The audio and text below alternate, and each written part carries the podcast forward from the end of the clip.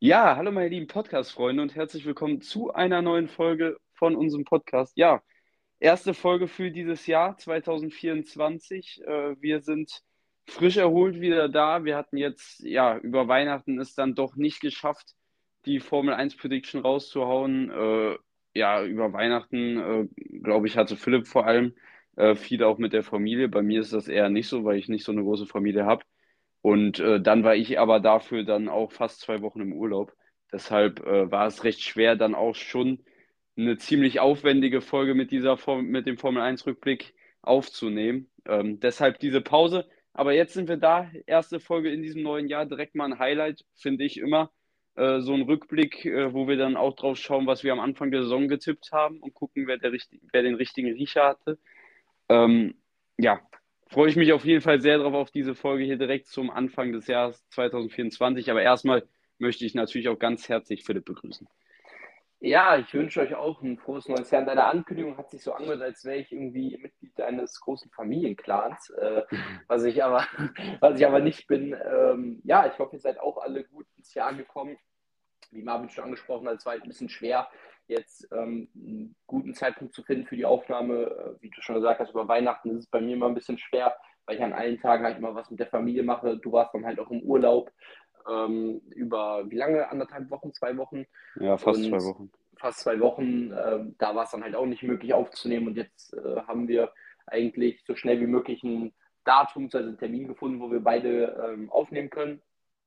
Und ja, also das wird jetzt, wie du schon gesagt hast, der Saisonrückblick. Das heißt auch, wir werden in dieser Woche jetzt nicht unbedingt äh, über, sag ich mal, über das reden, was bei uns in den letzten Wochen war. Wir werden jetzt noch nicht über die Darts-WM, die äh, jetzt äh, zu Ende ist, sprechen. Das kommt alles in der nächsten Folge. Dann ist ja auch der erste Rückrundenspieltag, also der letzte Spieltag der Hinrunde, ähm, ja auch schon gespielt worden.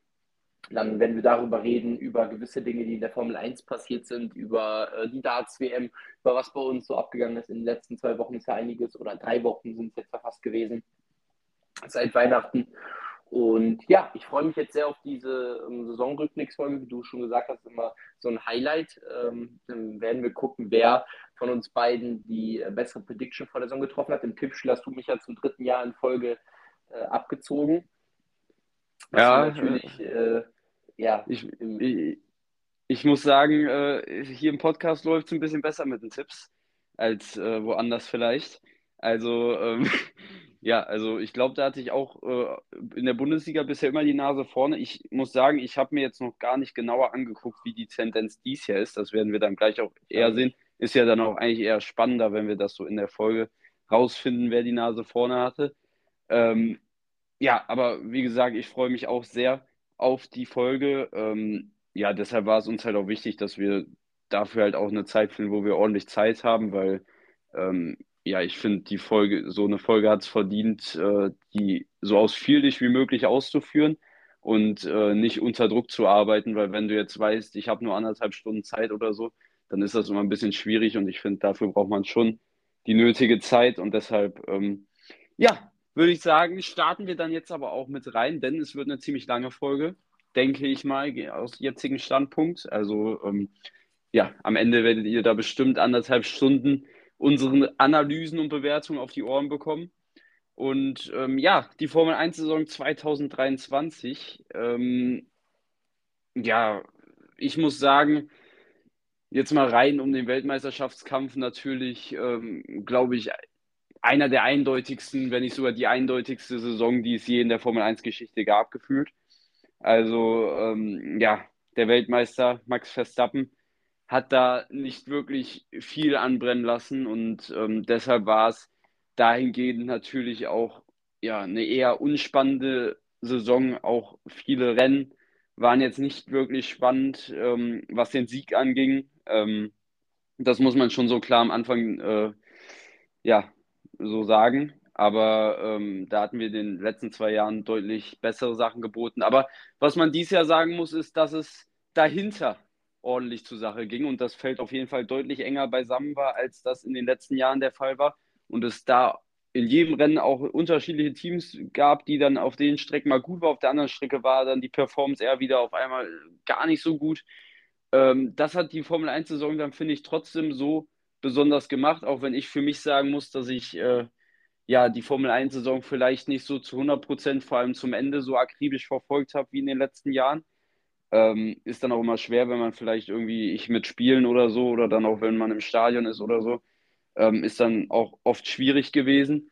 Aber ähm, ja, trotzdem fand ich äh, vor allem das im Mittelfeld sehr, sehr gut und ähm, deshalb fand ich, äh, auch wenn Verstappen das Ding so eindeutig geholt hat, fand ich die Saison eigentlich eine gelungene Saison. Ähm, es ging zwar nicht so um die Siege, aber der Rest fand ich war immer wieder spannend zu sehen und es gab einige Highlights, es gab hier und da gutes Racing und ich fand, das hat die Saison auch so ein bisschen ausgemacht. Auch Teams, die äh, sich komplett krass entwickelt haben über die Saison hinweg, ähm, wo wir gleich natürlich auch noch drauf zu sprechen gekommen. Das waren, glaube ich, so die Highlights jetzt erstmal, jetzt so grob im Vorhinein für mich die Saison. Ja, auf jeden Fall. Ähm, das richtig besprochen. Die Saison war halt ähm, an der Spitze sehr, sehr eintönig mit Max Verstappen, der ja eine Dominanz gezeigt hat, die es in der Formel 1 vorher noch nie so gab. Ähm, also es gab natürlich äh, Zeiten von Vettel, äh, Hamilton, Schumacher, die ähm, so ähnlich waren, aber bei Max Verstappen ist es jetzt halt einfach noch mal extremer gewesen. Die meisten Siege in einer Saison, die meisten Siege in einer in, äh, in Folge. Das Ganze summiert sich allerdings oder kommt daraus halt auch, dass es halt dieses Jahr deutlich mehr Rennen gab als in anderen Jahren. Äh, ich glaube, wenn ein Hamilton 2020 genauso viele Rennen gehabt hätte oder ein Schumacher 2004 oder ein Vettel 2013, äh, dann wären sie sicherlich bei ähnlich vielen Rennsiegen ähm, wie Verstappen es ja. dieses Jahr war. Ja, also man muss schon sagen, als Beispiel ein Schumacher, der 2004 von den ersten zwölf Rennen elf gewonnen, ja, Schumacher äh, vielleicht, aber ich, ich glaube, Hamilton Vettel wäre eher schwierig geworden. Also es war schon, war ja, schon krass von Verstappen. Ja, das Ganze soll auch in keinerlei Hinsicht irgendwie die Leistung von Max Verstappen schmälern. Also man muss einfach sagen, er ist eine überragende Saison gefahren, zusammen mit Red Bull natürlich, die ein überragendes Auto ihm hingestellt haben. Aber man muss halt auch sehen, in welcher Deutlichkeit er seinen Teamkollegen ähm, Sergio Perez deklassiert hat. Das hat man in dem Ausmaß glaube ich, vorher noch nie gesehen, dass ein Fahrer so einen großen Vorsprung hatte. Also er hätte mit dem Punkt, den er geholt hat, ich glaube, zwei oder drei Rennen vor Saisonende die Konstrukteurs-WM gewonnen. Und sowas kam, glaube ich, noch nie in der Formel-1-Geschichte vor, dass ein Fahrer schon so deutlich vor Saisonende alleine die Konstrukteurswertung gewonnen hat. Ähm, natürlich hat dazu noch gespielt, dass Sergio Perez wirklich eine schlechte Saison hatte. Ähm, aber trotzdem, äh, Max Verstappen überragend gewesen aber dahinter, wie du es gesagt hast, die Mittelfeldkämpfe waren halt spannend. Es war häufig so die Frage, wer ist die zweite Kraft? Mal war es äh, Mercedes, mal war es Ferrari, mal Aston Martin häufig zu Beginn der Saison, dann kam McLaren gegen Ende. Ähm, und ja, aber wenn ich natürlich einen Moment rauspicken müsste, dann wäre es sicherlich der Sieg von Carlos Sainz in Singapur, der ja schon der Moment der Saison für mich war als Ferrari-Fan, als einziges äh, Team außer Red Bull, das ein äh, Rennen gewinnen konnte war das sehr, sehr schön, halt einfach diese Durchstrecke zu beenden. Ähm, war auch der erste Sieg für Ferrari seit über einem Jahr zu dem Zeitpunkt.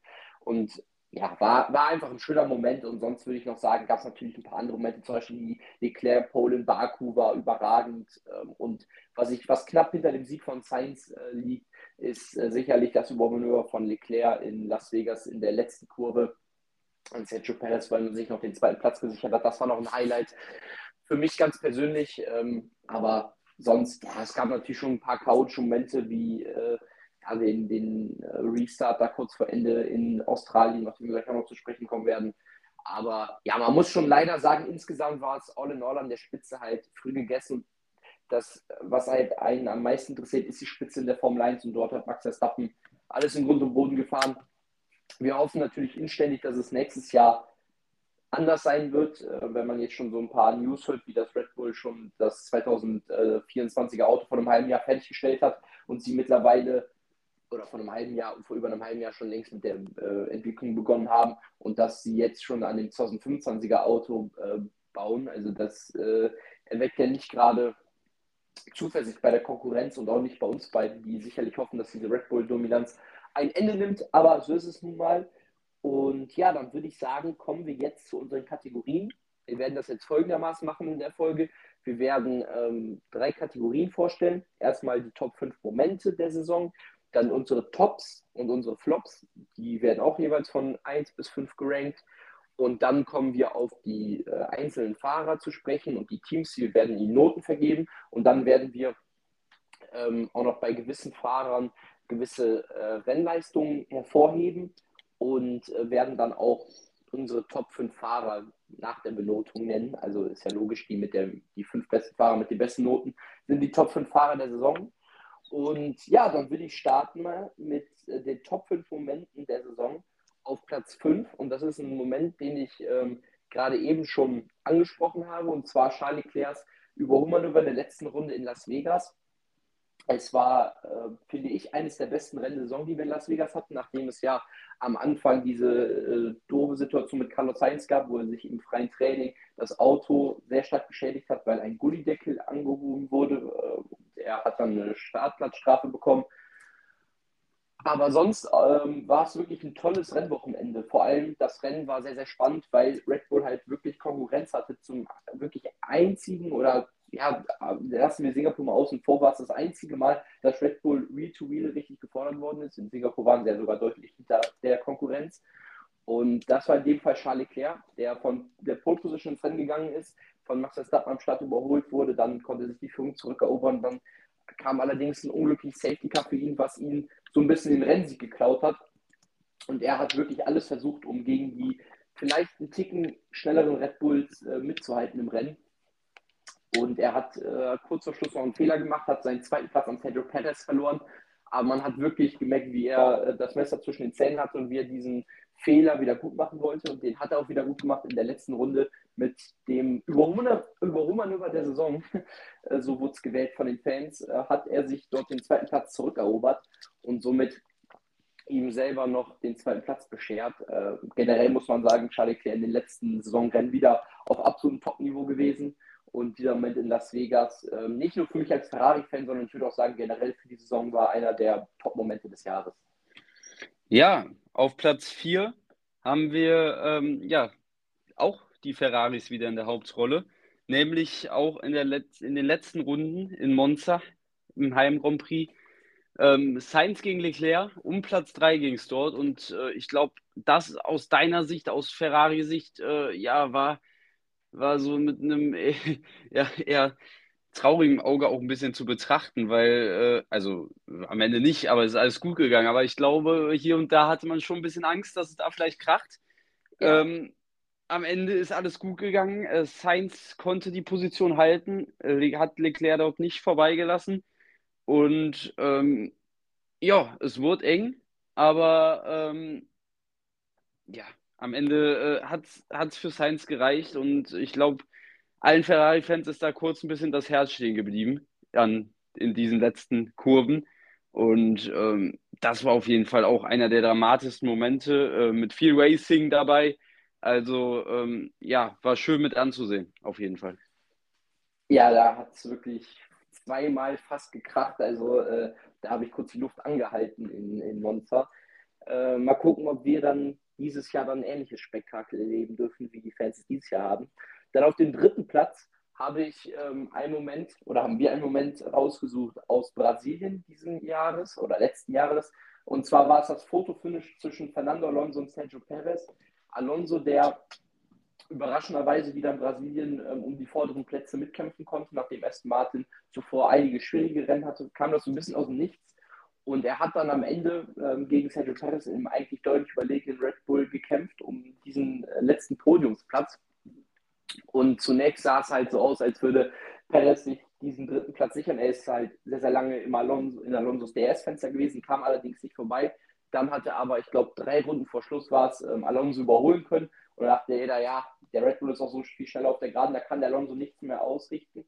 Aber der Alonso, der alte Fuchs, äh, so wie man ihn kennt, hat es ja nicht abschütteln lassen und hat in der letzten Runde Perez in Kurve 4 außenrum mit einem riskanten Manöver überholt. Und dann ging es nochmal ein letztes Mal auf Start und Ziel. Und Perez hat irgendwie, glaube ich, alles, was er an Kraft noch im Auto übrig hatte, alles an Energie zusammengebündelt und hat alles benutzt, was er übrig hatte, hatte DRS, Windschatten und alles. Das hat allerdings nicht gereicht, diesen letzten Podiumsplatz von Fernando Alonso noch wegzuschnappen, der sich gerade mal, ich glaube, mit drei oder viertausendstel Vorsprung sich diesen Podiumsplatz sichern konnte, was auf jeden Fall ja, ein extrem dramatischer Moment war, weil äh, ja, nach den einigen schlechten Rennen für Aston Martin war das wirklich wieder ein Lebenszeichen von den Briten und für Alonso selbst sicherlich auch nochmal ein Top-Moment am Ende des Jahres, nachdem es am Anfang so gut lief, dann in der Mitte es abgefallen ist, nochmal so ein gutes Rennen zu zeigen und ein Podium dort zu holen, war für ihn persönlich sehr, sehr stark. Und äh, deswegen, äh, ja, ein verdienter dritter Platz. Ja, und auf Platz zwei ähm, ich glaube, so renntechnisch, glaube ich, der beste Moment sogar, auch wenn wir ihn nur auf Platz 2 gewählt haben. Aber rein von der Spannung her war es das mit Abstand beste Rennen in dieser Saison, meiner Meinung nach. Und ähm, ja, das einzige Rennen, wo Verstappen äh, mit den vorderen Plätzen mal so gar nichts zu tun hatte. Und zwar spreche ich von Singapur. Ähm, Verstappen mit einem sauschwachen Qualifying im Rennen auch gar nicht an die Pace gefunden. Also das war wirklich das einzige Rennwochenende in diesem Jahr, wo Red Bull irgendwie gar nicht stattgefunden hat, beziehungsweise am Ende ist Verstappen ja immer noch Fünfter geworden, aber ähm, im Vergleich zu den anderen Leistungen war das natürlich gar nichts.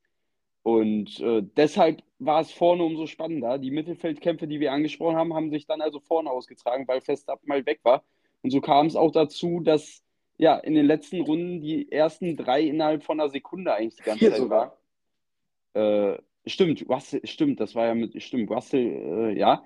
Letzten, also die ersten vier innerhalb von ein, zwei Sekunden waren und da gebettelt haben, was das Zeug hielt. Und ähm, ja, am Ende konnte sich Carlos Sainz, der ein überragendes Rennen gezeigt hat, generell ein überragendes Wochenende, durchsetzen vor Norris und Hamilton.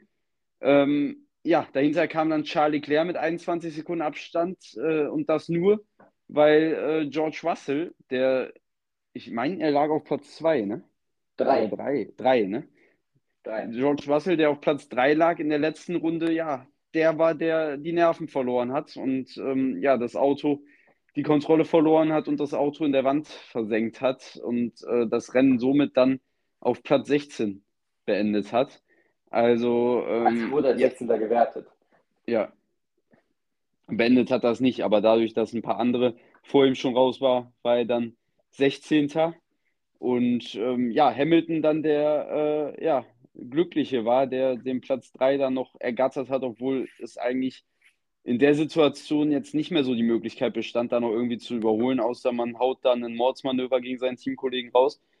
Ähm, ja, auf jeden Fall fand ich äh, jetzt rein vom gesamten Rennen gesehen das beste Rennen in der Saison. Ähm, auch weil es da halt sehr, sehr spannend um den Sieg war und ähm, was Carlos Sainz gesagt, gezeigt hat, sehr, sehr stark war natürlich auch für dich ein schöner Moment, dass man Ferrari-Sieg hatte in der Saison.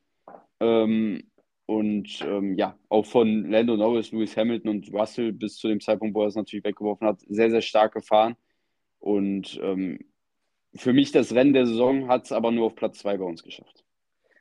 Ja, denn der dramatischste Moment ähm, befand sich oder hat direkt am Anfang der Saison stattgefunden, im dritten Rennen in Australien.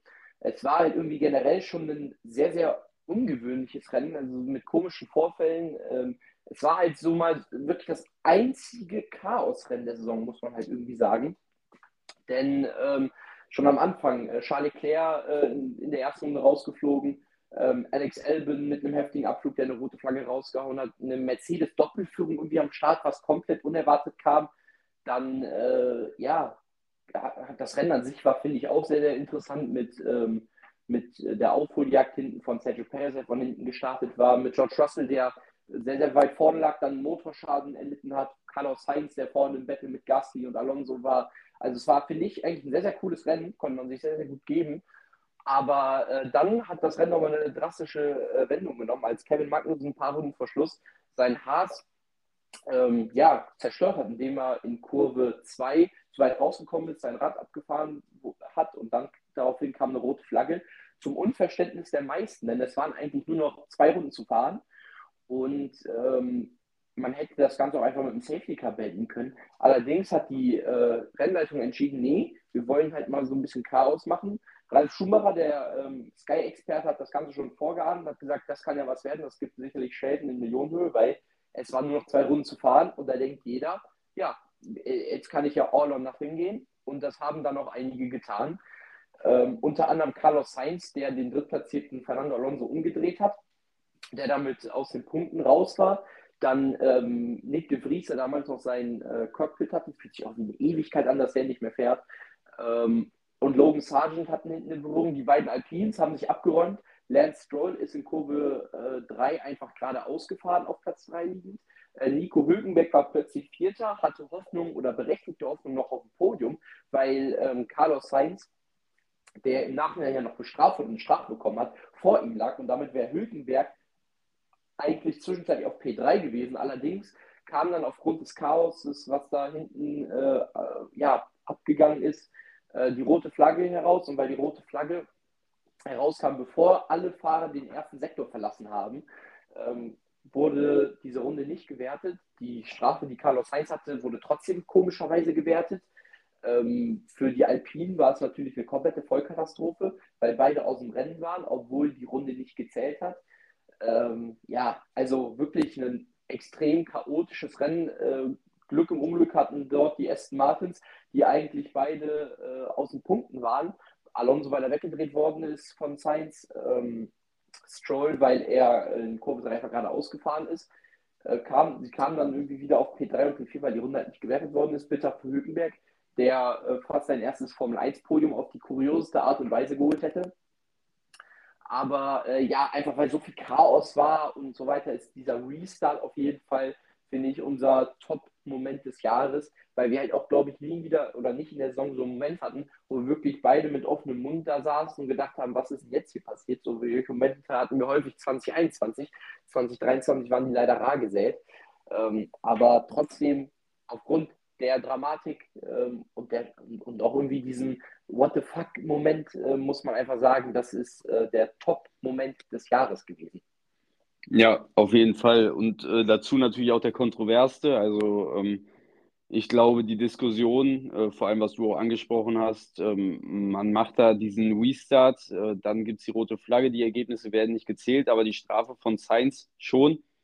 Ähm, ja, hat für viele Diskussionen gesorgt nach dem Rennen und äh, Ralf, wie du es gesagt hast, hat das ja auch schon vorgeahnt und einige andere auch. Also ähm, ja, konnte man nicht ganz so verstehen, warum man da das Rennen nicht einfach beendet hat, vor allem weil man es ja eigentlich auch also in den meisten Fällen wurde es ja auch bisher so gehandhabt, wo es ähnliche Situationen war, dass man dann irgendwie unser Safety Car zu Ende gefahren ist oder das Rennen komplett äh, dann schon beendet wurde. Ähm, also es war wirklich, es hat, man hatte schon wirklich das Gefühl, dass es eher der Show diente. Und ähm, ja, die hat man dann definitiv auch bekommen, aber äh, für Fahrer und Teams ähm, ja, war es am Ende das Gegenteil. Und ähm, deshalb auf jeden Fall der top und gleichzeitig dramatischste und kontroverseste Moment in der Saison, würde ich sagen. Und ähm, ja, damit haben wir die erste Kategorie abgehakt und kommen, ähm, ja, würde ich sagen, erstmal zu den Top 5 Tops. Und ähm, ja, da haben wir beide zusammen erstmal Lewis Hamilton auf die 5 gewählt. Ähm, ja, ich muss tatsächlich sagen, Chapeau an den Altmeister, an Sir Lewis Hamilton. Ähm, dass er dieses Jahr wieder für eine Steigerung gezeigt hat, nachdem letztes Jahr er ja über weite Strecken der Saison recht wenig Land gegen Russell gesehen hat.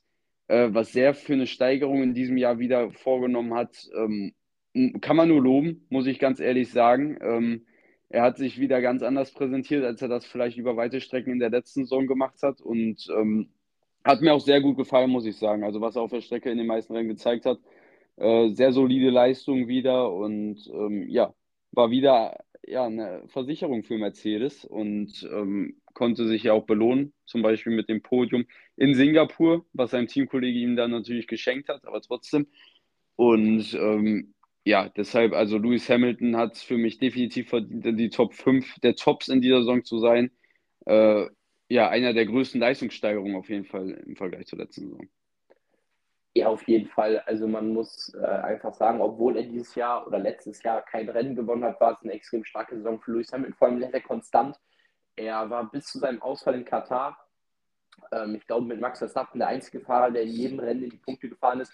Er hat deutlich weniger Fehler gemacht als im Vorjahr. Er war vom Speed her deutlich vor George Russell. Also äh, da hat er sicherlich einen Zahn zugelegt. Er hat auch seine Highlights wie, ähm, wie unter anderem die Pole Position in Ungarn, die er im letzten Moment sich dort noch geholt hat.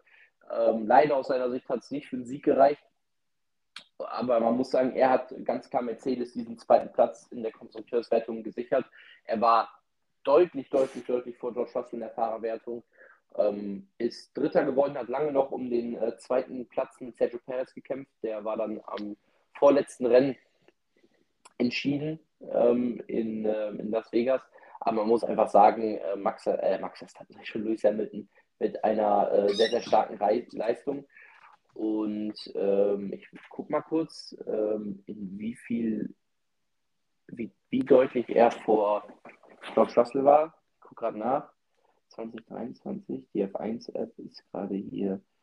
Äh, See Last Season Results. Races. Ah, hier. Er lag ähm, ganze. Kurz Kopf rechnen. Ich muss gerade kurz rechnen. Äh, 59 Punkte vor George Russell, also fast 60 Punkte. Das sind mehr als zwei Rennsiege äh, vor George Russell. Das ist auf jeden Fall sehr, sehr stark von Lewis Hamilton, muss man ganz klar sagen. Und ähm, ja, dann auf Platz 4 unserer Tops haben wir äh, Williams-Alex Albon, die eine enorme Leistungssteigerung im Gegensatz zum Vorjahr gezeigt haben. Albon, der letztes Jahr schon einige brillante Auftritte hatte, unter anderem ja in Australien, wo er, oder man muss jetzt sagen, vor zwei Jahren, in Australien, wo er ähm, in der letzten Runde erst in die Box gefahren ist und Punkte geholt hat.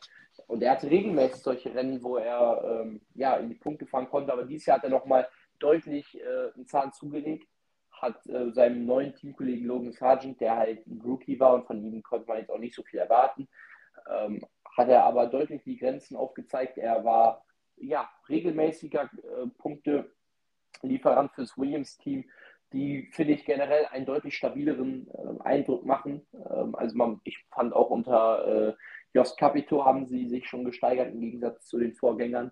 Ähm, aber äh, jetzt unter James Walls, der ja auch äh, lange Zeit bei Mercedes war. Und äh, ja, deswegen eine, eine, sehr, sehr starke Saison von Williams. Logan Sargent konnte ja sogar auch noch mal bei einem Rennen in, den USA in Austin war es, meine ich, in die Punkte fahren, nachdem Hamilton und Leclerc dort äh, disqualifiziert worden sind. Also eine deutliche Leistung, Leistungssteigerung von Williams und ähm, speziell Alex Albon. Ich glaube auch in Kanada zum Beispiel ist er Siebter geworden.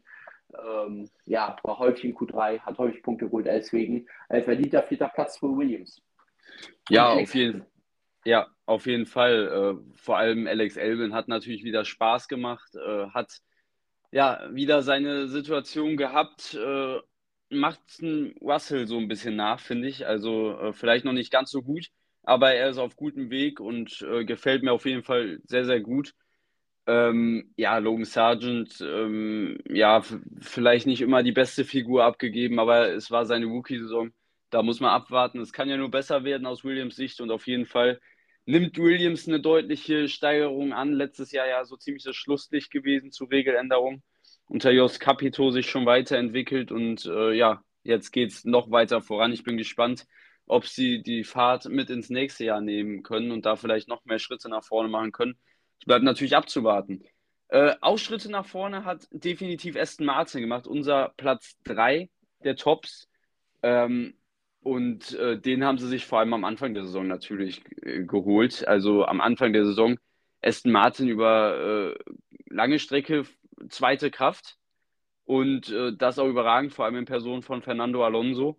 Lance Stroll konnte dem Ganzen nicht ganz so Paroli bieten, aber äh, auch er ja am Anfang zumindest immer wieder mit guten Top-10-Ergebnissen. Aber vor allem Fernando Alonso hat einen richtig starken Stiefel gefahren, hat äh, oft Duelle gegen Perez gehabt. Ähm, ja, also was Aston Martin am Anfang der Saison gezeigt hat, war schon überragend und da haben auch nicht so wirklich viele mit gerechnet. Ähm, das war schon wirklich äh, eine richtig starke Leistung von Aston. Und äh, auch die Entwicklung, die sie äh, gemacht haben, sehr, sehr stark im Vergleich zur letzten Saison. Dann gab es natürlich äh, ja wieder mal diese Diskussion, ob da irgendwie das Mercedes-Auto oder so benutzt. Ah, nee, der Red Bull war es, der grüne Red Bull war es. Ja. Ähm, Mercedes-Auto war, glaube ich, letztes Jahr. Der grüne Red Bull war es dieses Jahr. Und ähm, ja, am Ende würde ich sagen, haben sie nichts Regelwidriges gemacht und haben es einfach stark gemacht. Und äh, mehr kann man da nicht sagen. Ich bin gespannt, wie Aston Martin es im nächsten Jahr angehen wird. Das Ziel ja dieses äh, sogenannten Dreijahresplan, den sie ja immer so betonen. Äh, sie haben auf jeden Fall in diesem Jahr Fortschritte gemacht und ich bin gespannt, wie es nächstes Jahr aussieht. Sie haben ja da auch äh, ihr Riesenwerk hingehauen und so. Ich glaube, das soll ist, ist jetzt zur nächsten Saison fertig. Äh, bin ich mal gespannt ähm, ob es da noch bessere Leistungen gibt. Aber was man halt auch zu Aston Martin dann im Nebensatz noch sagen muss, ist, dass äh, ja, je weiter die Entwicklung bei den anderen Teams fortgeschritten sind, äh, sie immer weiter nach hinten gerutscht sind, zeitweise auch echt ziemlich schlechte Leistungen gezeigt haben, das muss man auch dazu sagen. Deshalb reizt es auch nicht für weiter oben, aber ähm, ja, was hier am Anfang der Saison war, war echt beeindruckend und ähm, auch zum Ende der Saison, wir hatten ja vorhin Alonso in Brasilien zum Beispiel, gab es ja dann auch nochmal gute Rennen. Also Aston auf jeden Fall mit einer sehr starken Entwicklung, deshalb auf Platz 3. Ja, definitiv ähm, sollte man das britische Team dort erwähnen. Also was für ein Sprung, nachdem man 22 am Anfang ähm, ja eines der schlechtesten Teams war und als letztes Team erst über Punkte geholt hat. Ähm, dieses Jahr so stark in die Saison gestartet mit Alonso, der, äh, ich glaube, aus den ersten sechs Rennen fünfmal äh, aufs Podium gefahren war, in Monaco ja sogar äh, um Sieg gekämpft hat, mehr oder weniger. Er hat sich ja, hätte sich ja dort beinahe die Pole Position gesichert, hätte Max Verstappen nicht diesen unfassbaren letzten Sektor hingeschmettert, äh, wäre das wahrscheinlich Sieg Nummer 33 für ihn gewesen. Aber äh, ja, dem war leider nicht so aus seiner Sicht. Ähm, aber trotzdem die überragende Saison. Dann natürlich gegen Mitte ist ein bisschen abgeflacht, aber sie kamen dann auch am Ende wieder äh, stark. Also äh, in Brasilien das Podium, auch in Abu Dhabi war Alonso, meine ich, wieder vor Hamilton. Ist er, glaube ich, Sechster geworden, was ja auch ein respektables Ergebnis ist. Hat sich Platz 4 in der, in der Fahrerwertung geholt. Für Platz 4 in der Konstrukteurswertung hat es nicht ganz gereicht für Aston Martin. Da wurde man vom einem anderen britischen Team geschlagen, worauf wir jetzt zu sprechen kommen, und zwar auf McLaren. Denn die ähm, vor allem haben, also die, die, Entwicklung dieses Teams ist wirklich unfassbar. Wenn man sieht, wie man in die Saison gestartet ist, in Bahrain äh, mit Piastri, der hatte einen Ausfall, und Lando Norris, der ich glaube sieben Boxenstopps hatte, dann äh, hatte Norris in den ersten vier Rennen, ich glaube, dreimal eine Platz 17 äh, Platzierung und dann hat man irgendwie angefangen, äh, sich zu steigern, hat ab und zu mal Punkte eingefahren. Und dann kam in Österreich äh, ein Upgrade an das Auto von Norris und plötzlich war Norris Vierter oder Fünfter in dem Rennen, ich glaube Fünfter. Ähm, und Piastri hatte das noch nicht. Dann ein Rennen später in Silverstone hat er auch das Upgrade bekommen ans Auto. Und beide ähm, kämpfen um die Pole Position plötzlich, nachdem sie noch ein paar Monate vorher gekämpft haben, äh, ins Q2 einzuziehen.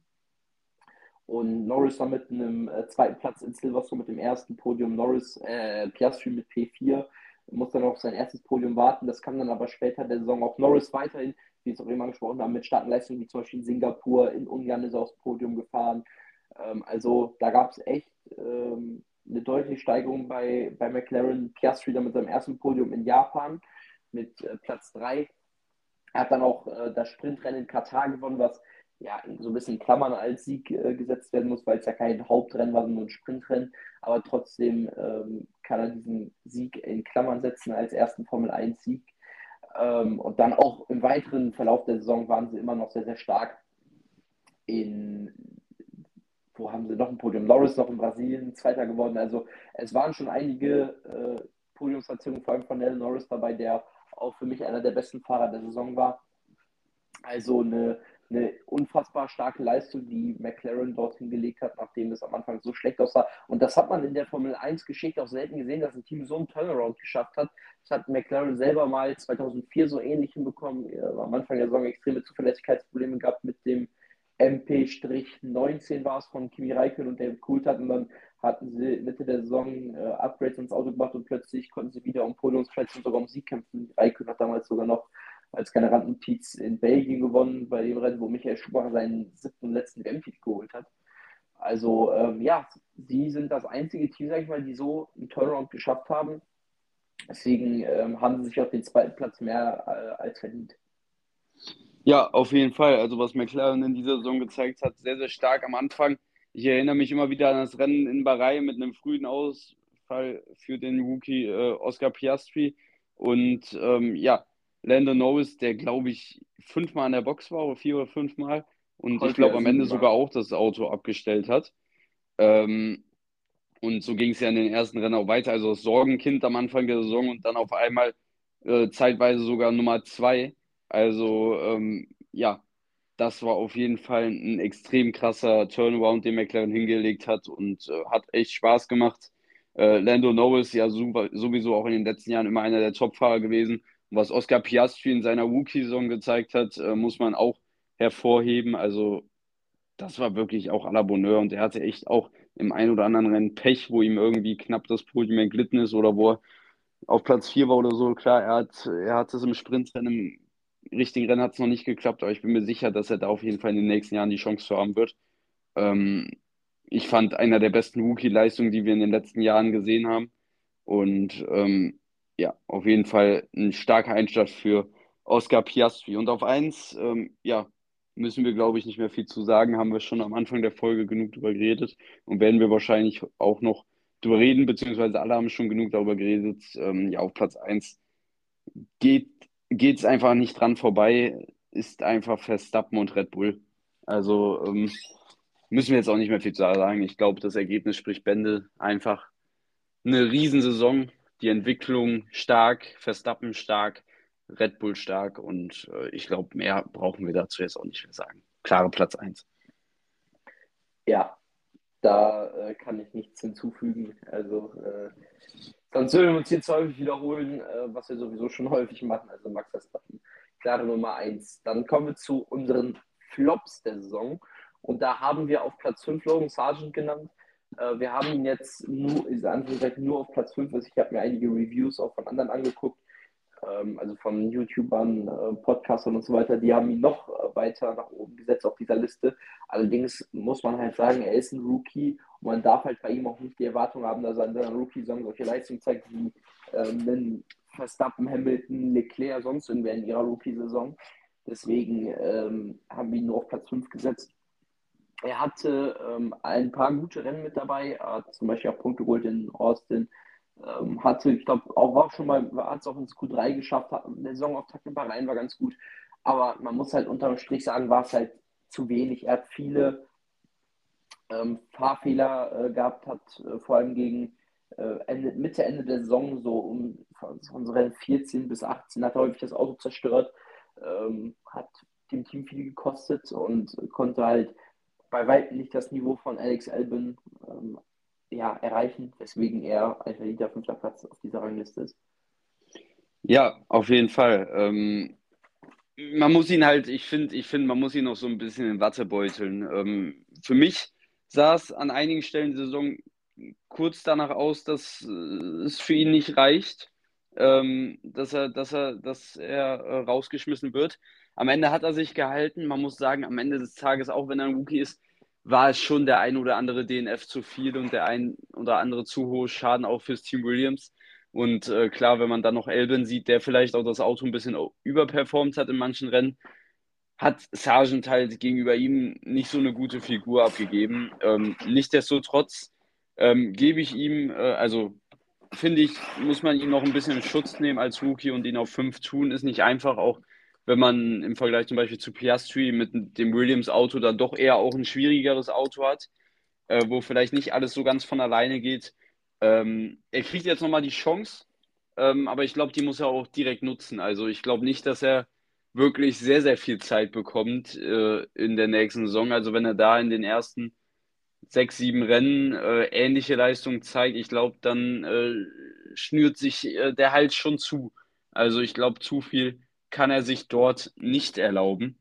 Ähm, aber wie gesagt, also man muss ihn ein bisschen in Watte da noch äh, beuteln und mal sehen, was er nächstes Jahr zeigt. Ja, auf vier Lance Stroll ähm, hat eigentlich äh, vom Ding her ja eigentlich seine Leistung wie jedes Jahr gezeigt, vielleicht sogar noch ein bisschen besser dieses Jahr, aufgrund natürlich auch der starken Anfangsphase von Aston Martin.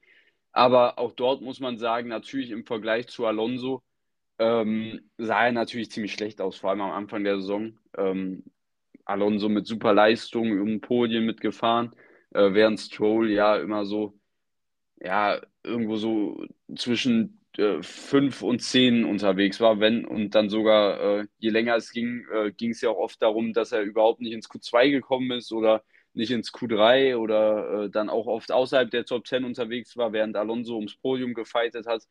Also er hat neben Alonso natürlich keine gute Figur gemacht und ähm, ja, deshalb also für mich auch tatsächlich einer der Flops. Ähm, ich war immer wieder einer, der ihn auch manchmal hier und da in Schutz genommen hat, weil ich fand, äh, dass der Hate gegen ihn oftmals auch zu groß ausfiel, weil ähm, er halt immer als der Milliardärssohn gesehen wurde und ähm, er aber durchaus auch oft solide Leistung gebracht hat und eigentlich immer grundsolide gefahren ist, aber das Auto halt einfach auch nicht mehr hergegeben hat. Aber in dieser Saison muss man schon sagen, auch wenn er mit Alonso einen starken Teamkollegen hat, äh, hätte es in der einen oder anderen Szene deutlich mehr sein können bzw. müssen. Und äh, deshalb, äh, ja, der, Platz 3 der Flops. Äh, Platz 4, ja, Entschuldigung. Platz 4, ja.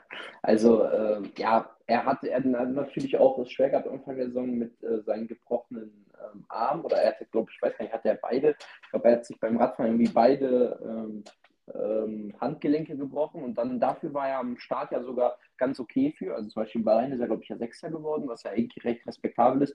Aber irgendwie ist er dann so ab so Monaco war, glaube ich, so ein bisschen der Turning Point, ist halt einfach immer weiter in diese Abwärtsspirale gekommen. Und dadurch, dass halt Alonso auch immer als Teamleader bezeichnet worden ist und als der, der die Ergebnisse holt, der, der Aston Martin strahlen lässt, hat das sicherlich an seinem Selbstbewusstsein ein bisschen ähm, ja, genagt, weil als Vettel da war, war er halt nie so weit weg. Er war auch schon hinter Vettel, aber nie so weit weg, wie er hinter Alonso war. Und er hatte auch ein paar Lichtblicke, also zum Beispiel das Qualifying in äh, Brasilien war ganz gut von ihm, aber er hat halt kein Podium geholt, während Alonso, ich glaube, acht Podien eingefahren hat oder neun, ich weiß nicht ganz genau dieses Jahr. Also das ist dann halt schon echt recht wenig, wenn man äh, das dann halt mal vergleicht. Er ist in der Fahrerwertung auch meilenweit hinter Alonso gewesen. Also äh, kein gutes Jahr für äh, Lance Stroll, muss man sagen. Dazu kamen natürlich auch Sachen, wie dass er einmal einen Mechaniker weggeschubst hat, äh, sein Physio weggeschubst hat, was dann auch kein gutes Licht auf ihn wirft. Aber naja, so ist es halt. Dann auf Platz 3 haben wir ähm, ja, Ferrari, Ferraris Entwicklung, die sie äh, dieses Jahr oder letzten Winter gehabt haben, ähm, nachdem man ja 2022 echt auf dem Papier sehr, sehr gutes Auto hatte, ähm, bis Mitte der Saison sah es sehr, sehr stark aus. Ähm, habe ich zumindest auch gehofft, weil es hieß nach dem Frankreich Grand Prix, wir konzentrieren uns komplett auf das 23er Projekt, weil die WM mehr oder weniger schon gelaufen ist, habe ich sehr, sehr große Stücke auf Ferrari gehalten, weil man hatte ähm, dann noch mit etwas so einen neuen Teamchef und ja, ich hatte gehofft, dass man einfach die Zuverlässigkeitsprobleme, die man hatte, abstellt, äh, teamintern ein paar Sachen umstellen muss. Und solange man dann halt ein gutes Auto hat, wird man konkurrenzfähig sein. Allerdings war schon nach dem ersten Test in Bahrain klar, dass Ferrari äh, nicht mal annähernd äh, so nah an Red Bull dran ist, wie man es noch in der Vorsaison war. Äh, vor allem die erste Saisonhälfte verlief sehr, sehr nüchtern für Ferrari. Es waren super viele enttäuschende Rennen dabei. Angefangen ja in Bahrain, eigentlich schon mit dem Ausfall von Leclerc in dem ersten Rennen aufgrund eines Zuverlässigkeitsproblems. Und da dachte ich eigentlich schon, das Ganze fängt schon wieder an. Und man muss halt sagen, das haben sie relativ gut den Griff bekommen. Bis auf eine, ähm, ein, bis auf den Vorfall von Leclerc, den in Brasilien da hatte in der Einführungsrunde und einmal das Sainz-Rennen starten konnte, gab es bei Ferrari gar keine Zuverlässigkeitsprobleme was äh, positiv anzumerken war. Aber sonst die Leistung, Saudi-Arabien als weiteren Platz 6, Platz 7, ähm, Australien beide nicht in den Punkten gewesen. Und es war halt dann so ein bisschen so ein Auf und Ab, wie zum Beispiel in Baku, holen Leclerc die Pole, holt ein Podium, äh, was ganz gut war. Danach kommt ein Rennen in Miami, Leclerc wirft das Auto in Q3 weg, äh, Sainz wird Fünfter, Leclerc wird Siebter, man ist meilenweit wieder weg, man, im Vorrennen war man noch die zweite Kraft, dann ist man wieder plötzlich irgendwo im Nirgendwo. Und das Ganze ging dann so ein bisschen bis zur Sommerpause, wo man dann ja wirklich häufig wirklich zwischen Platz, einem möglichen Podium oder möglichen zweiten Platz äh, war. Und also mal zwischen Platz 2 und Platz 10 war bei Ferrari irgendwie alles möglich. Ähm, und das durfte nicht der Anspruch sein. Vor allem die Rennen in Ungarn und in Silverstone taten äh, sehr, sehr weh, habe ich noch in Erinnerung, weil man da halt wirklich so weit weg war. Und dann davor war man halt in Österreich, holt Leclerc einen zweiten Platz, so was man irgendwie dann nicht so ganz versteht. Ähm, ja, dann allerdings nach der Sommerpause hat Ferrari einen guten Schritt nach vorne gemacht, muss man sagen. Äh, der Sieg natürlich von Sainz, einige Pole Positions, einige Podien. Man hätte fast noch den zweiten Platz der Konstrukteurswertung genommen. Ähm, aber man muss halt einfach sagen, wenn man das mit dem Vorjahr vergleicht, war es halt leider zu wenig. Ähm, vor allem, weil es halt diese Ankündigung gab, ja, wir konzentrieren uns komplett auf das 23er-Konzept. Ja, war leider nicht so. Ähm, am Ende war es noch versöhnlich, muss ich sagen. Ähm, deswegen äh, ist Ferrari auch nicht weiter oben. Wenn sie halt noch den zweiten Platz geholt hätten, wären sie vielleicht nicht auf Platz 3, sondern vielleicht noch auf Platz 4 oder Platz 5. Aber weil Ferrari halt da den äh, zweiten Platz an Mercedes abgegeben hat, ähm, haben sie ja, diesen dritten Platz verdient und ich hoffe, äh, dass ich sie nächstes Jahr nicht schon wieder auf meinen Flops haben muss, denn letztes Jahr war es auch schon mit dabei. Da haben wir, glaube ich, auf, auf Platz 1 gehabt mit ihren Zuverlässigkeits- und, ähm, und Strategieproblemen. Ähm, ich hoffe, nächstes Jahr sind sie nicht mehr auf der Liste und zeigen mal endlich äh, wieder, für was Ferrari eigentlich stehen sollte. Ja, bin ich gespannt, das zu betrachten. Äh, klar, so Aussagen, äh, die ja viele Teams nutzen, ist ja nicht nur Ferrari. Äh, wir konzentrieren uns aufs nächste Jahr. Die können oft dann auch ähm, ja, sehr negativ doppelt zurückkommen, äh, wenn es dann halt im nächsten Jahr auch nicht läuft. Und ähm, ja, aber weiter geht's äh, zu Platz zwei und äh, ja, auch darüber haben wir, glaube ich, schon geredet. Äh, auf Platz zwei ist für uns Sergio Perez, der Max Verstappen ähm, bis auf in ja, drei, drei einzelnen Fällen vielleicht äh, null die Stirn bieten konnte. Ähm, am Anfang der Saison vor allem, ich erinnere mich ans Rennen in Miami, ich glaube Saudi-Arabien war auch noch gut. Ähm, und Baku. Und Baku auf den Stadtkursen, die Perez ja so mochte oder mag, ähm, da konnte Max Verstappen hier und da mal ordentlich äh, Paroli bieten. Und ähm, man hat ja am Anfang auch dann so ein bisschen äh, darüber geredet, kann Perez vielleicht ein Konkurrent sein für die WM. Aber ähm, ich ja, erinnere mich noch an unseren Einnahmen der Folge Mexikanische Würze im WM-Titel. Der ja, ist sehr schlecht genau. gealtert, der Name. Ähm, aber die Würze hatte, glaube ich, ein schnelles Ablaufdatum. Denn, ja. denn ja. Ähm, ja, also danach kam gar nichts mehr. Und Perez mit echt auch ab und zu unterirdischen Leistungen. Also ähm, saß im mit Abstand besten Auto und äh, hat hier und da sogar, es gab ja mal die Phasen, wo er, ich weiß gar nicht, wie viele es in Folge waren, aber ich glaube, es waren fünf Qualifyings oder so, wo er es nicht ins Q3 geschafft hat. Ich glaub, ähm, oder noch mehr, ich glaube sechs ja, oder, oder, oder noch mehr. Also das war für mich auch, muss ich sagen, dann irgendwie nicht mehr zu erklären, weil eigentlich war Perez ja auch immer ein grundsolider Fahrer. Und ähm, eigentlich müsste man ja davon ausgehen, wenn er in so einem Auto sitzt, dass er da auf jeden Fall zumindest solide da immer seine Polien einfährt, auch wenn es vielleicht mal Platz drei oder vier ist, aber dass er immer so da in dem Segment mit so einem Auto rumfährt, während seinem Teamkollege jedes Rennen mit 20 Sekunden Vorsprung oder mehr gewinnt. Also, ähm, ja, ich muss sagen, also Perez, da muss äh, schwierig und äh, auch glücklich für ihn finde ich, dass äh, Red Bull weiter mit ihm plant. Klar, man hat keinen Stress im Team, man hat immer noch äh, zumindest ja zum, zum mittleren bis großen Teil einen, einen, einen okayen zweiten Fahrer, der immerhin halbwegs die Ergebnisse holt. Aber ähm, ja, wenn man sich überlegt, wenn da die, ähm, wenn da die Konkurrenz näher dran ist, ähm, dann könnte es schwer sein mit einem Sergio Perez auf Position 2. Äh, da sind, finde ich, die anderen Teams schon deutlich besser aufgestellt. Ähm, mit ähm, Ferrari, Mercedes und McLaren. Ich finde, die haben da schon dann insgesamt eine deutlich bessere Fahrerpaarung, äh, wenn die Autos ausgeglichener sind. Und deshalb, ähm, ja, muss da auf jeden Fall äh, von Perez mehr kommen in der nächsten Saison, sonst wird es, glaube ich, auch für ihn eng. Ähm, aber ja, sonst haben wir, glaube ich, auch schon ausführlich darüber geredet. Ähm, deshalb für uns Platz 2 der Flops, Sergio Perez. Ja, also da kann ich ja auch nur, äh, oder kann ich auch nur sagen, dass Perez sich diesen zweiten Platz zum ersten verdient hat. Denn es waren ja häufig nicht mal, ähm, dass er zu langsam war, sondern er hat ja auch Unfälle gebaut, wie in Monaco, wie äh, in Mexiko bei seinem Heimrennen, wo er da komplett übermotiviert in die erste Kurve reinschießt. Ähm, und nicht nur sein Rennen, ähm, ja, oder er hat sein Rennen zerstört das von Charles Leclerc hat er dann auch irgendwie noch mit in Mitleidenschaft gezogen. Also es war irgendwie einiges, was da bei ihm zusammengekommen ist. Und er konnte sich noch diesen zweiten Platz sichern, was ja sein äh, vorgegebenes Ziel von Red Bull war, um seinen Platz zu behalten. Aber ja, ich glaube, danach die Saison, das läuft ja auf seinen Vertrag aus, äh, wird es wirklich schwer für ihn, weil halt andere Fahrer auf dem Markt dann sind, die deutlich interessanter sind. Von zwölf Fahrern laufen, laufen die Verträge Ende nächstes Jahr aus oder Ende dieses Jahr aus. Ähm, und da sind auch einige Hochkaräter dabei. Es wird ja auch schon lange darüber gesprochen, dass ein, ähm, dass, ähm, ein Lando Norris als Option gilt, obwohl sein Vertrag ja noch bis Ende 25 geht. Aber dann gibt es auch noch Fahrer wie einen Ricardo, wie ein Sonoda, die halt auch immer noch genannt werden, als mögliche Option, ihn zu ersetzen.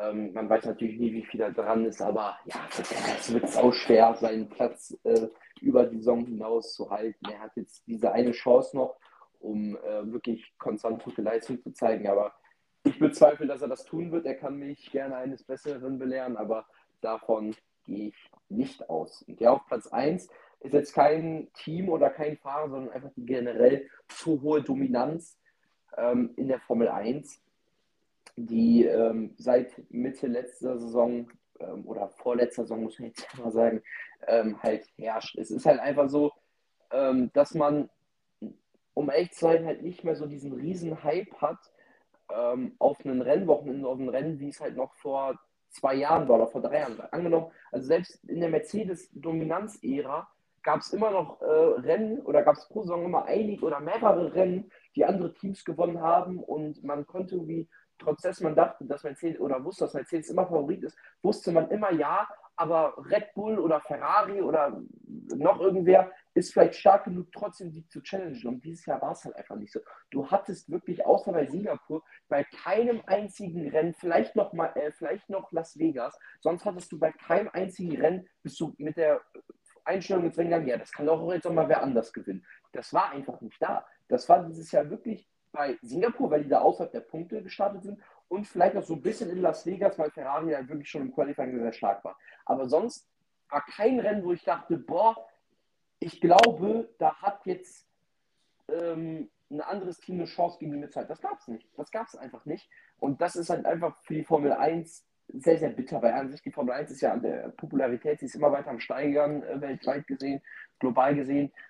Aber ja, ich will halt wieder spannende Kämpfe an der Spitze haben. Natürlich ist es schön zu sehen oder ist es attraktiv, dass es dahinter sehr, sehr interessant und sehr, sehr spannend ist, es viele Stories gibt drumherum.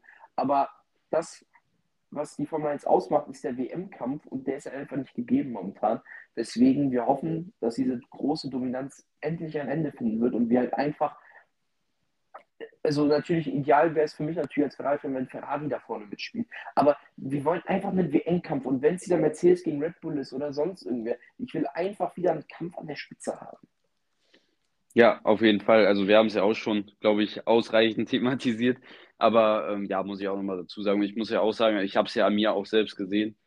Also ähm, ja, ich habe dann schon gemerkt, so wenn ich zurückdenke an die äh, 221er-Saison, ähm, wo es heiß herging, äh, wo ich mir für jedes Rennwochenende war heilig, da habe ich mir Zeit für genommen. Ich weiß noch, beim Abu Dhabi-Rennen bin ich nach dem Spiel in die Dusche gesprintet und dann zu dir gefahren und äh, bin gerade so vom Start gewesen und habe alles dafür getan, dass ich pünktlich bin. Und ähm, ja, in der Saison war es jetzt vor allem zum Ende auch so, dass wenn ich irgendwas anderes vorhatte, ich dann schon eher gesagt habe, ja, mache ich doch lieber irgendwas mit Freunden oder so oder gehe zum Handball oder so, anstatt mir jetzt hier Formel 1 anzugucken. Ähm, das hat man dann schon gemerkt und das findet man dann auch irgendwie dann auch traurig, äh, weil, es natürlich eigentlich auch so Spaß macht, ne? sich jedes Rennwochenende zu treffen und zusammen die Rennen zu gucken oder wie auch immer und äh, richtig mitzufiebern, das fehlt natürlich. Aber ähm, ja, ich bin da immer noch der Hoffnung, dass es sich vielleicht in den nächsten Jahren ändert und ähm, mal gucken, wie es nächstes Jahr wird. Aber dieses Jahr war es halt schon mau. Und dazu kommt halt meiner Meinung nach, was wir in dem Zusammenhang vielleicht auch nochmal betonen können, auch wenn es mit dem Hauptpunkt hohe Dominanz nicht so viel zu tun haben. Ähm, auch wenn die Popularität steigt, vor allem in Amerika oder so, und die Formel 1 auch einiges dafür tut, aber so Rennen in Miami oder in Las Vegas, ähm, die fixen einen halt auch nicht so an, finde ich, wie ein Rennen in Monza oder so. Ähm, das kommt dann halt, finde ich, auch noch dazu. Also äh, wir haben ja einige coole Stadtstrecken. Also ich kann nur sagen, Baku finde ich immer richtig geil. Ähm, Monaco, klar. Äh, Singapur ist auch immer richtig geil. Also so die schon so halbwegs alteingesessenen äh, Stadtkurse finde ich cool. Aber äh, alles, was da so neu hinzugekommen ist und äh, irgendwie scheint es ja auch kein Ende zu nehmen. Jetzt kam ja mal irgendwann äh, auch die Diskussion auf über Madrid statt Barcelona. Äh, wäre dann auch ein Stadtkurs. Also das ist mir einfach zu viel. Aber das ist jetzt, wollen wir jetzt nicht aufmachen, das Thema, sonst wird die Folge zu lang. Aber das ist halt auch noch so ein Punkt, der da reinspielt. Da wirst du mir, denke ich, auch zustimmen. Ähm, ja. Und ähm, ja, damit würde ich sagen, äh, also das der größte Flop für uns in dieser Saison. Schön auf der einen Seite, dass es jetzt kein Team war, was diesen Platz erreicht hat, aber auf der anderen Seite natürlich auch relativ schade, weil die Regeländerungen vielleicht äh, dahingehend nicht ganz das bringen, was man sich vielleicht erhofft hat am Anfang. Und ähm, ja, damit würde ich sagen, kommen wir ja zum Prachtexemplar dieser Folge, zum Kernstück. Und zwar äh, den Rückblick auf unsere Prediction vom vor der Saison. Ähm, ich habe hier, äh, ich, ja, leider hat sich das Datum aktualisiert, weil ich äh, meine Benotung für die Fahrer da eingefügt habe. Aber ich glaube, die Prediction ist gut elf Monate alt oder, oder vielleicht zehn. Sie ist, ähm, ähm vom, bei mir ist sie noch vom 27.02.2023. Ja, also äh, gute zehn bis elf Monate alt. Und ähm, ja, da wollen wir jetzt drauf zurückblicken. Ähm, wie wir da gewertet haben. Ich habe mir gerade extra nochmal angehört, wie unser Punktesystem in dem letzten Jahr war. Also wir hatten drei Punkte, wenn du den Fahrer auf die richtige äh, Konstrukteur, äh, auf die richtige Fahrer, äh, auf die richtige Klassementposition tippst. Zwei mhm. Punkte, wenn du das Team auf die richtige Klassementposition tippst. Und ein Punkt, wenn du ähm, das, den richtig, also das Teamkollegen-Duell richtig entschieden hast. Also wenn du ähm, in der Fahrerwertung den richtigen Teamkollegen vorne gewählt hat. Also zum Beispiel, wenn du Verstappen vor Perez gewählt hast, ja. egal welche Positionierung, kriegst du einen Punkt, weil du das Teamkollegen-Duell richtig hast. Ähm, ja, wenn du nichts äh, daran auszusetzen hast, würde ich sagen, nehmen wir das System auch einfach so weiter. Ja, ähm, ja und ich würde sagen, wir haben es im letzten Jahr so gemacht, dass ähm, ja, wir die Konstrukteursmeisterschaft entlang gegangen sind, mit dem letzten Team angefangen haben und uns nach vorne gearbeitet haben und ähm, ja, dann äh, jeweils die Bewertung zu Fahrer und Team gesagt, Fahrern und Team gesagt haben und dann auch gesagt haben, wo wir sie hingetippt haben und ob sie halt unsere, unsere ähm, ja, Prediction getroffen haben oder eher nicht, wird sich dann ja auch in der Benotung widerspiegeln. Und ähm, ja, dann würde ich sagen, fangen wir an mit dem Team Haas auf Platz 10 und ähm, ja, ich habe Team Haas am Anfang der Saison auf Platz 8 getippt. Ähm, ich muss sagen, ich habe ein bisschen mehr von ihnen erwartet. Also im letzten Jahr äh, war es ja so, dass äh, Haas einen guten Anfang hatte, recht gut aussah für bis dato Verhältnisse, war ja immer eher ein Team, was hinten war. Vor allem dann mit Mick Schumacher und Nikita Mazepin in der Vorsaison waren sie ja nur hinten, komplett hinten. Und äh, dann letzt, in der letzten Saison haben sie ja vor allem am Anfang durch Kevin Magnussen einige Achtungserfolge feiern können. Und ähm, ja, in dieser Saison war es, finde ich, überhaupt nichts. Also ähm, ich habe Team Haas eine 5 gegeben. Ähm, ja, völlig schwach. Äh, auch dort wurde dann das Argument genommen, wir konzentrieren uns schon auf nächste Saison. Ähm, aber ja, es war ziemlich unauffällig. Um zu den Fahrern zu kommen, den Kevin Magnussen ähm, fand ich diese Saison deutlich schlechter als im letzten Jahr. Hat, äh, gab also war, war, ist deutlich ruhiger geworden um ihn. Man hat nicht so wirklich viel von ihm mitbekommen. Und ähm, ja, er konnte vor allem auch nicht seinem Teamkollegen Nico Hülkenberg die Stirn bieten.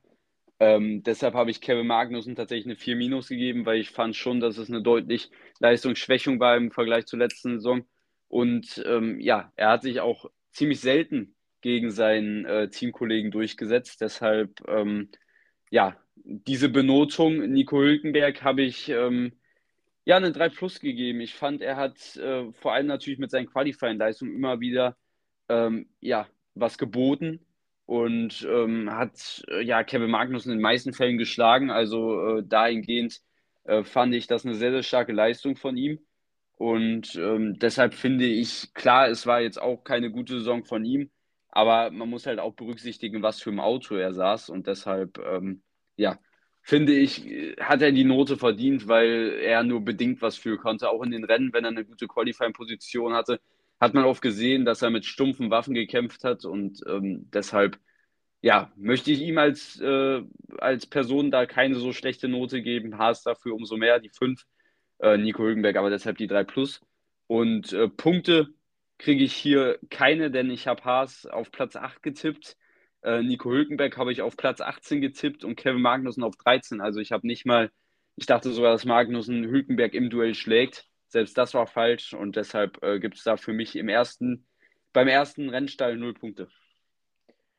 Ja, bei mir sieht es äh, ähnlich aus. Ich krieg, äh, kann ich ja schon mal vorwegnehmen. Ähm, ja, ich habe dem Haas-Rennstall ähm, eine glatte 5 ebenfalls gegeben. Einfach weil man gar nicht auf dem an sich ganz ordentlichen Haas von 2022 aufgebaut hat. Vor allem am Anfang der Saison hat man ja Punkte geholt, aber selbst auch gegen Mitte und Ende, Mick Schumacher Mitte der Saison, Magnus nochmal so ein bisschen gegen Ende Punkte geholt. Und das war halt dieses Jahr ähm, ja nur in Ausnahmefällen möglich. Also äh, Hülkenberg hat, äh, glaube ich, sechs Punkte da in Australien am Anfang bei diesem Chaosrennen. Dann hat er nochmal drei Punkte geholt bei dem, bei dem Sprint, wenn ich mich nicht irre.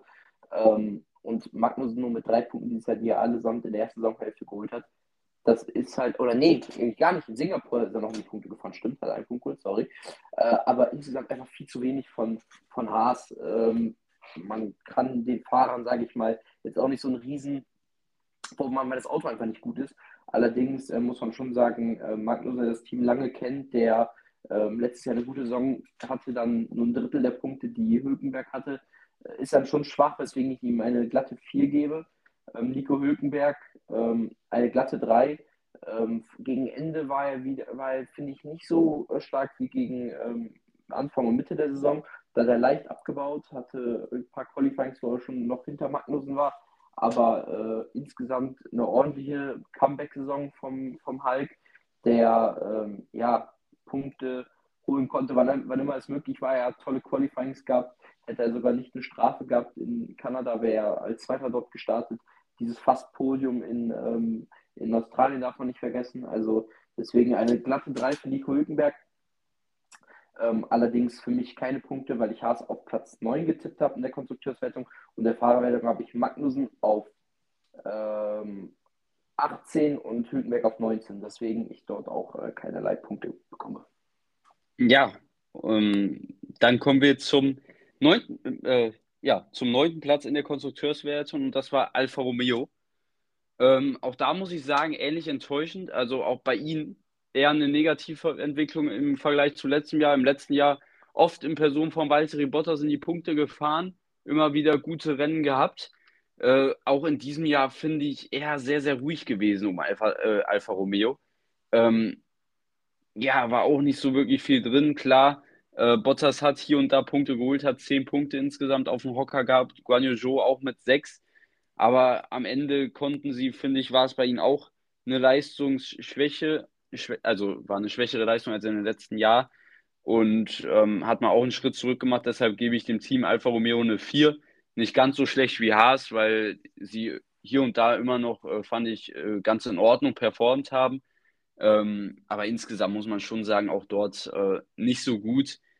Ähm, ja, und ähnliches auch bei den Fahrern. Ich habe beiden Fahrern eine 4 Plus gegeben. Ähm, ja, ich, ich glaube, bei beiden wäre auch ein bisschen mehr vielleicht noch drin gewesen, aber auch dort, ähnlich wie bei Haas, muss man sie halt dann auch ein bisschen in Schutz nehmen, weil es nicht zu 100% auch an ihnen lag. Also es ging halt auch nicht wirklich viel, viel, viel, viel mehr. Also deshalb, ähm, ja, Platz 4, äh, also 4 äh, fürs Team und äh, 4 plus, 4 plus für die Fahrer. Ähm, was natürlich auch dazu kam, ist die häufige Ausfallquote bei Alfa Romeo. Das war ja auch oft, konnte ja fast die Uhr nachstellen, zeitweise, dass ein äh, Alfa Romeo ausfällt. Und ähm, ja, deshalb die Bewertung. Und jetzt muss ich hier mal gucken. Also äh, getippt habe ich sie auf Platz 7 in der Konstrukteursmeisterschaft. Heißt, da kriege ich keinen Punkt. Äh, Guan Yu habe ich auf 15 getippt. Der stand am Ende auf Platz 18, heißt auch kein Punkt. Und Valtteri Bottas war auf 15 und ich habe ihn auf 11 getippt, heißt dort auch kein Punkt. Ein Punkt gibt es, weil ich Bottas vor Joe getippt habe. Ähm, das ist der erste dann somit. Aber äh, wie man sieht, konnten sie auch nicht meine Erwartungen halten. Und ähm, ja, deshalb diese Bewertung. Ja, ähm, ich habe Alfa Romeo ähm, insgesamt eine, ähm, eine Sekunde, ich muss kurz rauskommen, eine äh, 4 Minus gegeben. Ähm, einfach auch, weil der Sprung ähm, oder der Übergang vom letzten oder von der 22er auf die 21er Saison gar nicht, ähm, gar nicht irgendwie funktioniert. Am Anfang der 22er Saison äh, viele tolle Ergebnisse gehabt und auch selbst gegen Mitte, Ende der Saison hat man immer noch Punkte geholt, was jetzt in Ausnahmefällen nur der Fall war. Also beide Fahrer konnten natürlich nicht viel machen, hohe Auswahlquote. Ähm, allerdings irgendwie muss man halt auch sagen, beide Fahrer finden irgendwie so gar nicht statt. Man sieht von denen nicht eine Rennsituation so gefühlt, also sind einfach despawned, muss man einfach sagen, irgendwie. Ähm, total unauffällig. Ähm, deswegen kriegt Alfa Romeo die Note 4 minus von mir. Ähm, und beide Fahrer kriegen eine glatte 4 von mir. Ja, ich, ich kann, das, das Ding ist, ich kann jetzt halt nicht viel über die beiden Fahrer sagen, aber wenn du halt aber nicht viel über beide Fahrer sagen kannst in der 23 Rennen langen Saison, dann spricht das nicht gerade für die. Ähm, ja, also Bottas fällt eher durch sein Aussehen auf, als durch seine fahrerische Leistung momentan. Ähm, das meine ich gar nicht äh, als Disrespect, sondern er ist halt einfach gar nicht auffällig mehr auf der Strecke. Ähm, halt er hat die Prioritäten ein bisschen woanders irgendwie. Er hat die Prioritäten ein bisschen woanders, das, äh, das kann man so sehen, ja. Deswegen, ähm, ja, beide kriegen eine 4, weil sie halt einfach nicht sonderlich auffällig waren. Ähm, das Teamkollegen-Duell, da kriege ich dann einen Punkt, weil ich, ich habe Bottas vor Guan Yu getippt. Ich habe Zhu auf Platz 16 der Fahrerwertung getippt. Ähm, er ist auf Platz 18. 18. Ja, man, wir, wir müssen auch mal kurz kommunizieren. Ähm, äh, ganz kurz mal. Ähm, Logan Sargent ist ja 21. der Fahrerwertung, weil Liam Lawson ja auch gefahren ist. Ne? Das ist auch eine Leistung. Streich, ja, streichen, streichen wir Lawson weg, sodass Sargent aufhört, dann zählen wir die Ersatzfahrer mit dazu. Ja, würde ich sagen. Weil, äh, also das war ja aus unserer Sicht nicht absehbar. Ähm, dass, also ich würde jetzt nicht sagen, dass wir jetzt, also ja, Ricardo macht ja jetzt also, kein, eh keinen Unterschied. Aber ich würde einfach, ich würde einfach sagen, dass wir von dem, ja, oder? Ja, eigentlich müssen wir ja von dem Klassement ausgehen, von dem wir am Anfang der Saison ausgegangen sind. Ne? Wir haben ja auch ja, noch genau. den Vries drin. Eigentlich ja, müssen wir so ausgehen. Das heißt, wir müssen Lawson und Ricardo eigentlich rausstreichen. Somit ist dann De Vries 20. und äh, Sargent 19. Okay, okay, okay. So, also okay. so müssen wir es ja eigentlich machen, weil wir es am Anfang so den Standpunkt ja. hatten. Naja, okay. Ähm, ja, ich krieg, das notiere ich mir eben, ich krieg einen Punkt für. Ähm, ja, sonst ich bin hier auch fleißig am Mitschreiben, also steht jetzt 1-1. Okay, okay. Au außer du hast jetzt noch Bottas richtig, das weiß ich nicht. Nee, nee, nee, das habe ich nicht. Also äh, lösen wir es am Ende auf, wer dann ähm, gewonnen hat. Also wir ja. rechnen beide mit und sagen dann, okay, okay, dann machen wir das so. Bottas habe ich auf Platz eine Sekunde äh, das ist so viel hin und her switchen zwischen, was wir für diese Folge aufgeschrieben was unsere Predictions und was dann die tatsächlichen Ergebnisse waren. Bottas habe ich auf 12 und er ist auf 15. Nein, also ja. äh, kriege ich dort äh, ebenfalls, äh, also ein Punkt, ja. Ja, genau. Also steht es 1-1 nach dem zweiten Team und dann kommen wir zu Alpha Tauri. Ähm, auch wenn ich sie auf 9 getippt habe, sogar vor der Saison, also sogar ein Platz schlechter, als sie am Ende waren, ähm, ich habe irgendwie schon erwartet, dass es äh, ja keine gute Saison war, wird für Alpha Tauri. Ähm, aber trotzdem gebe ich ihnen eine 4, ähm, weil sie meinen, äh, mein, was wollte ich jetzt sagen? Weil sie meinen Erwartungen haben sie eigentlich erfüllt sozusagen. Also ähm, sie hatten genauso eine, äh, ja, waren genauso schwach, schwach wie ich erwartet habe. Und ähm, ja, haben, finde ich, auch einen Schritt nach hinten gemacht. Also ähm, da muss ich ganz ehrlich sagen, hätte ich auch, äh, also habe ich nicht mehr erwartet, meiner Prediction zufolge, aber ähm, ja, wäre definitiv auch mehr drin gewesen. Was man natürlich hervorheben kann, wozu wir ja gerade auch die Diskussion haben, Liam Lawson und äh, Daniel Ricciardo, die ja in den ähm, in der Zwischenzeit hinzugestoßen ist für De Vries, der äh, rausgeschmissen wurde, wurde ja Daniel Ricciardo äh, ins Team geordert. Äh, der finde ich es solide gemacht hat. Also dem würde ich jetzt so aus dem Stehgreif eine 2 minus, 3 plus geben, weil er hatte in den ersten Rennen vor allem gute Auftritte, war dann aber auch wieder ein bisschen unauffälliger. Aber vom Ding her, so aus der kalten Dusche her, grundaus solide, finde ich. Und äh, Liam Lawson würde ich sogar eine 2 geben für die paar, beziehungsweise vielleicht sogar 2 plus für die paar Auftritte, die er hatte. Ich finde, er hat einen überragenden Job gemacht, hat echt auf sich aufmerksam gemacht, hätte meiner Meinung nach auch definitiv einen Platz in der Formel 1 verdient. Und ähm, ja, das finde ich, muss man in dem Zusammenhang mit Alpha Tauri sagen. Ähm, ja, zu den Fahrern an sich, De Vries habe ich jetzt einfach eine 6 aufgeschrieben, weil äh, ja, wenn du halt, wenn du halt nach äh, ja, knapp der Hälfte der Saison rausgeschmissen wirst und äh, bis dato auch nicht das hältst, was äh, man sich von ihm versprochen hat, weil De Vries ist ja vor allem auch durch seinen Kurzeinsatz im vorherigen Jahr ist er ja, äh, ja mit, äh, war ja schon die Hoffnung groß, dass er gute Leistungen bringt. Ähm, das hat er nicht halten können ähm, und äh, war generell, finde ich, auch sehr, sehr schwach. Deshalb habe ich ihm jetzt einfach die 6 da reingehauen und äh, Yuki Tsunoda habe ich eine 3 reingehauen. Ähm, ich finde, er ist, er, er ist ein bisschen gereift, finde ich. Das ist ihm sehr positiv anzurechnen und hat äh, hier und da auch gute Ergebnisse geholt, äh, hat 17 Kon äh, Fahrerpunkte geholt, äh, war so ein bisschen die Überlebensversicherung für, ähm, für Alpha Tauri ja dann am Ende auch. Und ähm, deshalb finde ich, er hat eine Entwicklung genommen. Er hat ähm, nicht jetzt viel mehr aus dem Auto rausgeholt, was drin war, aber er hat jetzt auch nicht äh, das Auto underperformt. Also ich finde, er ist der Leistung des Autos gerecht geworden, vielleicht sogar ein bisschen besser. Und äh, das hat für mich eine 3 verdient. Und ähm, ja, Punkte kriege ich hier, glaube ich, auch wieder keine. Ja, ähm, wir müssen generell gucken wegen Punkten. Weil wir können ja ähm, das Teamkollegen-Duell ja gar nicht werten, sage ich mal. Da, da können wir gar keine Punkte ja nehmen, weil äh, wir haben ja davor der Saison gesagt, also weil De Vries hat Zunoda ja nicht geschlagen. So. Ähm, ja, aber ich habe ich hab, ich hab De Vries vor Zunoda getippt, das heißt, man ja, kann okay. mir da schon berechtigt null Punkte geben. Okay, das, okay, muss man, das muss man schon so ganz ehrlich sagen. Okay, also, okay, dann, okay ja, okay, weil ich hatte ja. gesagt, weil so viele Teams, Also ich finde, wenn ja, du jetzt, ich hab, ich, wenn du jetzt aber, Zunoda vor äh, De Vries getippt hast, dann hast du dir da den Punkt verdient, finde ich. Nee, habe ich aber leider nicht. Ja, okay. Hab, dann hab, äh, hat sich das auch an der Stelle wieder erledigt. Also, ja. äh, ich habe Alpha äh, Tauri auf 9 getippt, das heißt, da gibt es keinen Punkt. Dann habe ich äh, Zunoda auf 19 getippt, der ist am Ende auf 14 gelandet, da gibt es keinen Punkt. Und dann habe ich, ähm, wo ist er denn? Äh, äh, warte. Achso, De Vries, ja, klar. Der war dann sogar, also am Ende sogar 22. Äh, den habe ich auf 16 getippt. Also auch dort gibt es keinen Punkt und deshalb bleibt es bei dem einen Punkt.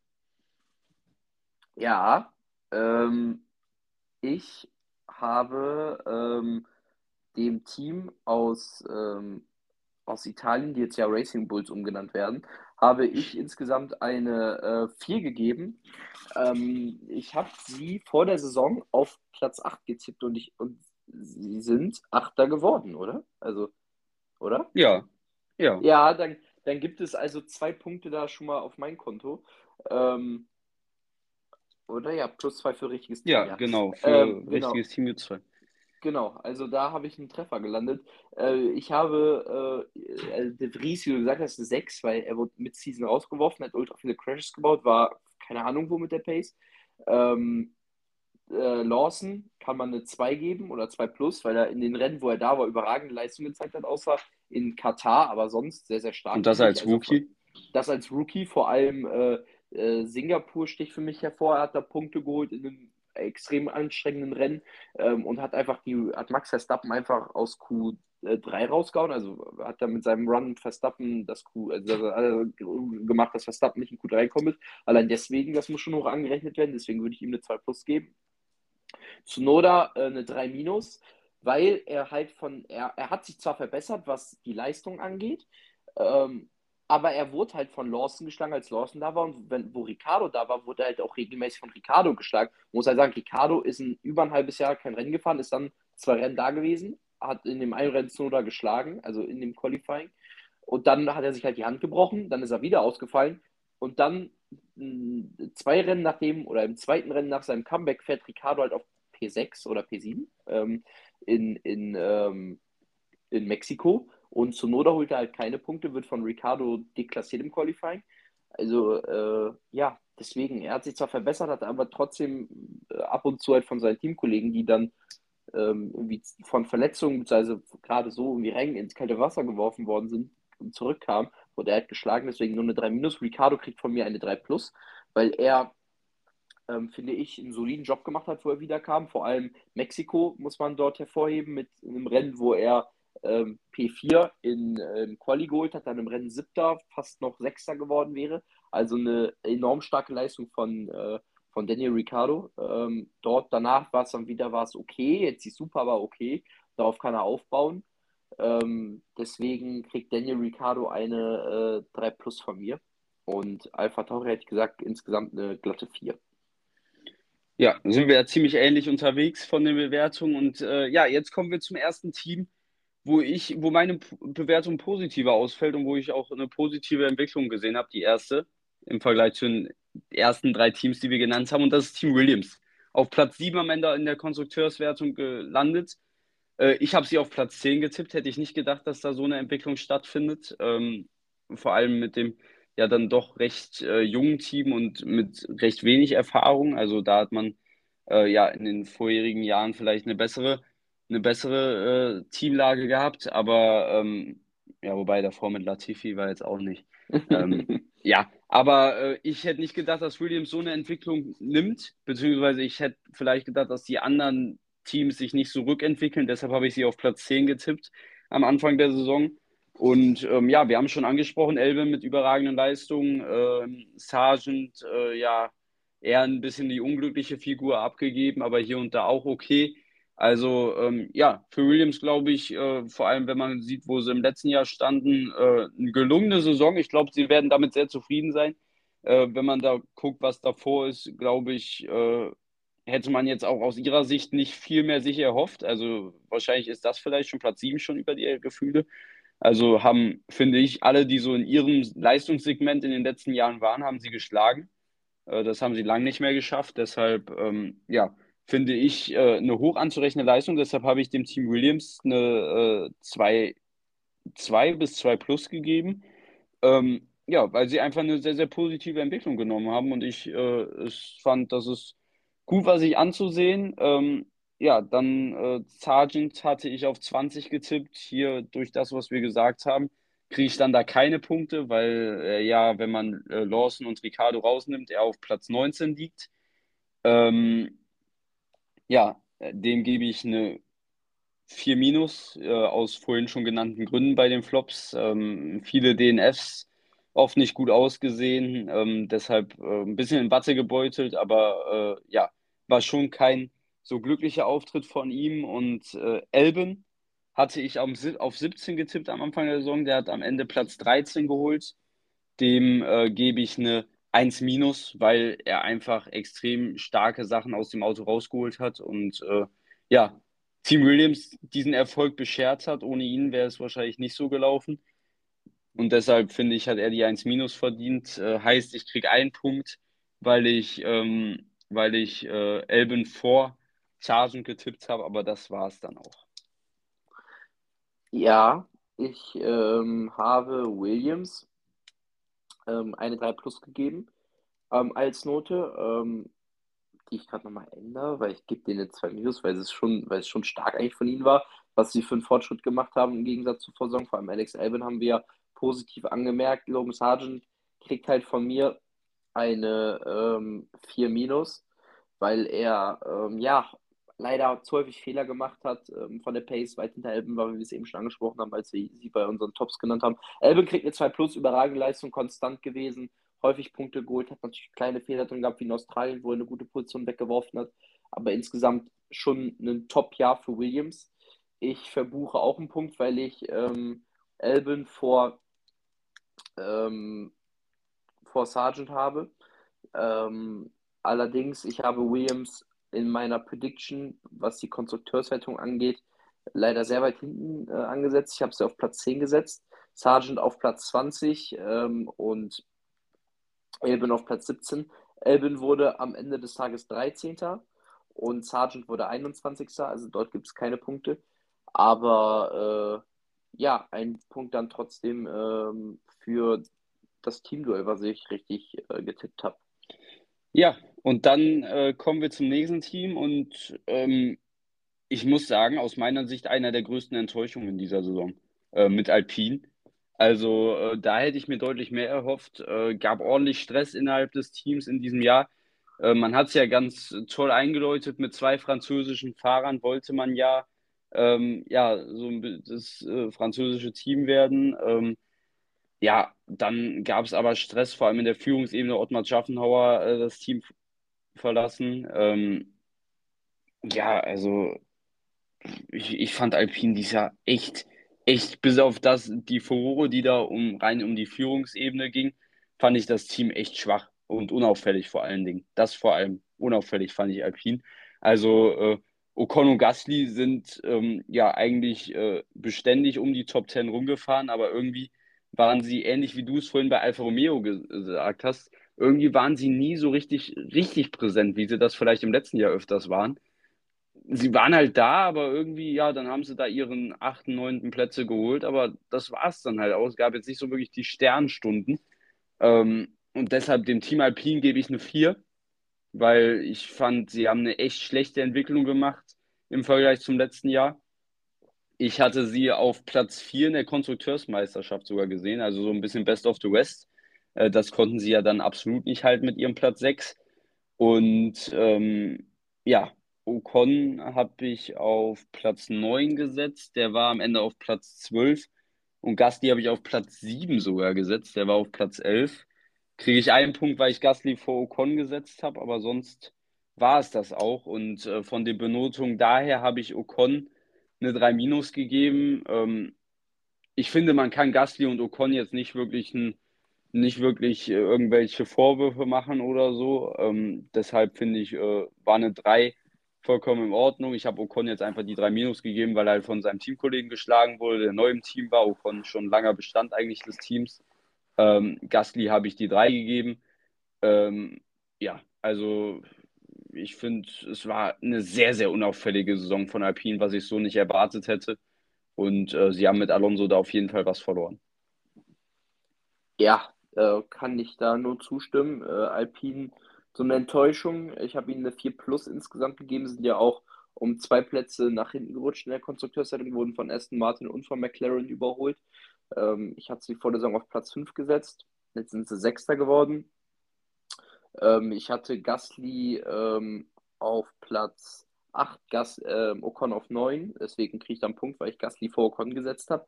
In, in, Wirklichkeit wurden sie 11. und 12. Ähm, Gasly kriegt von mir eine 3, Ocon eine 3 minus. Beide hatten halt ihre Highlights. Ocon mit dem Podium in Monaco, ähm, Gasly mit dem Podium in Sandford. Und generell äh, eigentlich beide Fahrer solide, halt, die, die hatten halt ihre ähm, Momente, wie zum Beispiel in Australien bei Restart, wo sie sich gegenseitig weggehauen haben. Aber sie sind halt irgendwie auch so unauffällig gewesen dieses Jahr. Man kann halt auch über sie halt nicht so viel sagen. Also, sie hatten halt ihre Highlights so, da, wie ich krank war, ihre Podien, wo sie aufgefallen sind, aber sonst halt ziemlich unterm Radar geflogen. Dann das Beben auf der Führungsebene äh, mit Schaffner, den sie verloren haben. Also Alpine, Schrägstrich Renault, wie eine einzige Enttäuschung, muss man sagen. Ähm, ja, deswegen ähm, eine 4 plus. Beide Fahrer aber trotzdem kann, man kann ihnen keine große Schuld anhängen, deswegen 3 und 3 minus für Gasly und Ocon. Ja, da kann man, äh, wo wir jetzt zur Hälfte dann angekommen sind, sagen, dass wir uns da bisher eigentlich relativ äh, ähnlich sind in der Benotung her. Ähm, sehen das oft ziemlich ähnlich. Und ähm, ja, jetzt kommen wir zu Platz 5 in der Konstrukteurswertung und das war Aston Martin ich glaube, nach dem äh, furiosen Saisonstart, den wir ja auch schon angesprochen haben, war es, glaube ich, für sie dann doch auch eher ja, so ein bisschen enttäuschend, dass es vielleicht dann nicht für McLaren gereicht hat. Ähm, ja, am Ende dieser Platz 5 trotzdem natürlich eine Leistungssteigerung. Man hat äh, Alpine hinter sich lassen können und hat äh, ja vor allem am Anfang der Saison richtig starke Leistung gebracht. Deshalb habe ich auch ähm, Aston Martin eine 2 Plus gegeben, tatsächlich. Allein wegen diesem Start und dann auch zum Ende wieder mit einer guten Leistung. Man hat ja dann auch in den Entwicklungen so ein wenig eingespart, deshalb ähm, muss man das natürlich auch berücksichtigen, ähm, dass sie da vielleicht dann auch ein bisschen das Nachsehen hatten im Vergleich zu anderen Teams, die vielleicht da mehr in die Entwicklung gesteckt haben. Aber ähm, nichtsdestotrotz ähm, finde ich, kann man halt das, was sie im Vergleich zur letzten Saison zeigen, also diese Entwicklung, kann man, glaube ich, nicht zu hoch anrechnen. Und deshalb finde ich, haben sie die 2 Plus verdient. Äh, für mehr reicht es dann halt eben nicht, weil es dann halt auch im Laufe der Saison immer mehr abgenommen haben und dann auch zwischendurch echt schwache Leistungen dabei waren. Äh, vielleicht ist die 2 Plus sogar ein bisschen zu hoch gegriffen, aber ich, allein wegen dem Start, wollte ich jetzt mal so gut sein und ähm, die Fahrer, äh, Stroll habe ich, äh, äh habe ich eine 4 Minus gegeben, ähm, eben wegen ähm, vor allem äh, das, was wir auch vorhin schon angesprochen haben, ähm, dass er halt Alonso Null die Paroli bieten konnte und äh, auch oft echt in diesen, halt in diesen Strudel geraten ist und da es gar nicht ihn lief, er im Qualifying immense Probleme hatte, ähnlich wie Sergio Perez und äh, es gar nicht viel lief. Alonso habe ich eine Eins gegeben, weil was er uns geboten hat in seinem Alter, war wirklich überragend. Ähm, es hat richtig Spaß gemacht, ihm zuzugucken. Ich glaube, ihm selbst hat es auch Spaß gemacht. Ich glaube, ein Sebastian Vettel, der das vielleicht am Fernseher mitverfolgt hatte, hatte vielleicht so eine kleine Träne im Auge, dass er in den letzten Jahren nicht so ein Auto hatte ähm, oder dass er aufgehört hat und äh, ja, ihm diese Chance, dieses Auto zu fahren, verwehrt geblieben wäre. Ich persönlich und ich glaube, du auch, hätten ihn gerne in diesem Auto gesehen.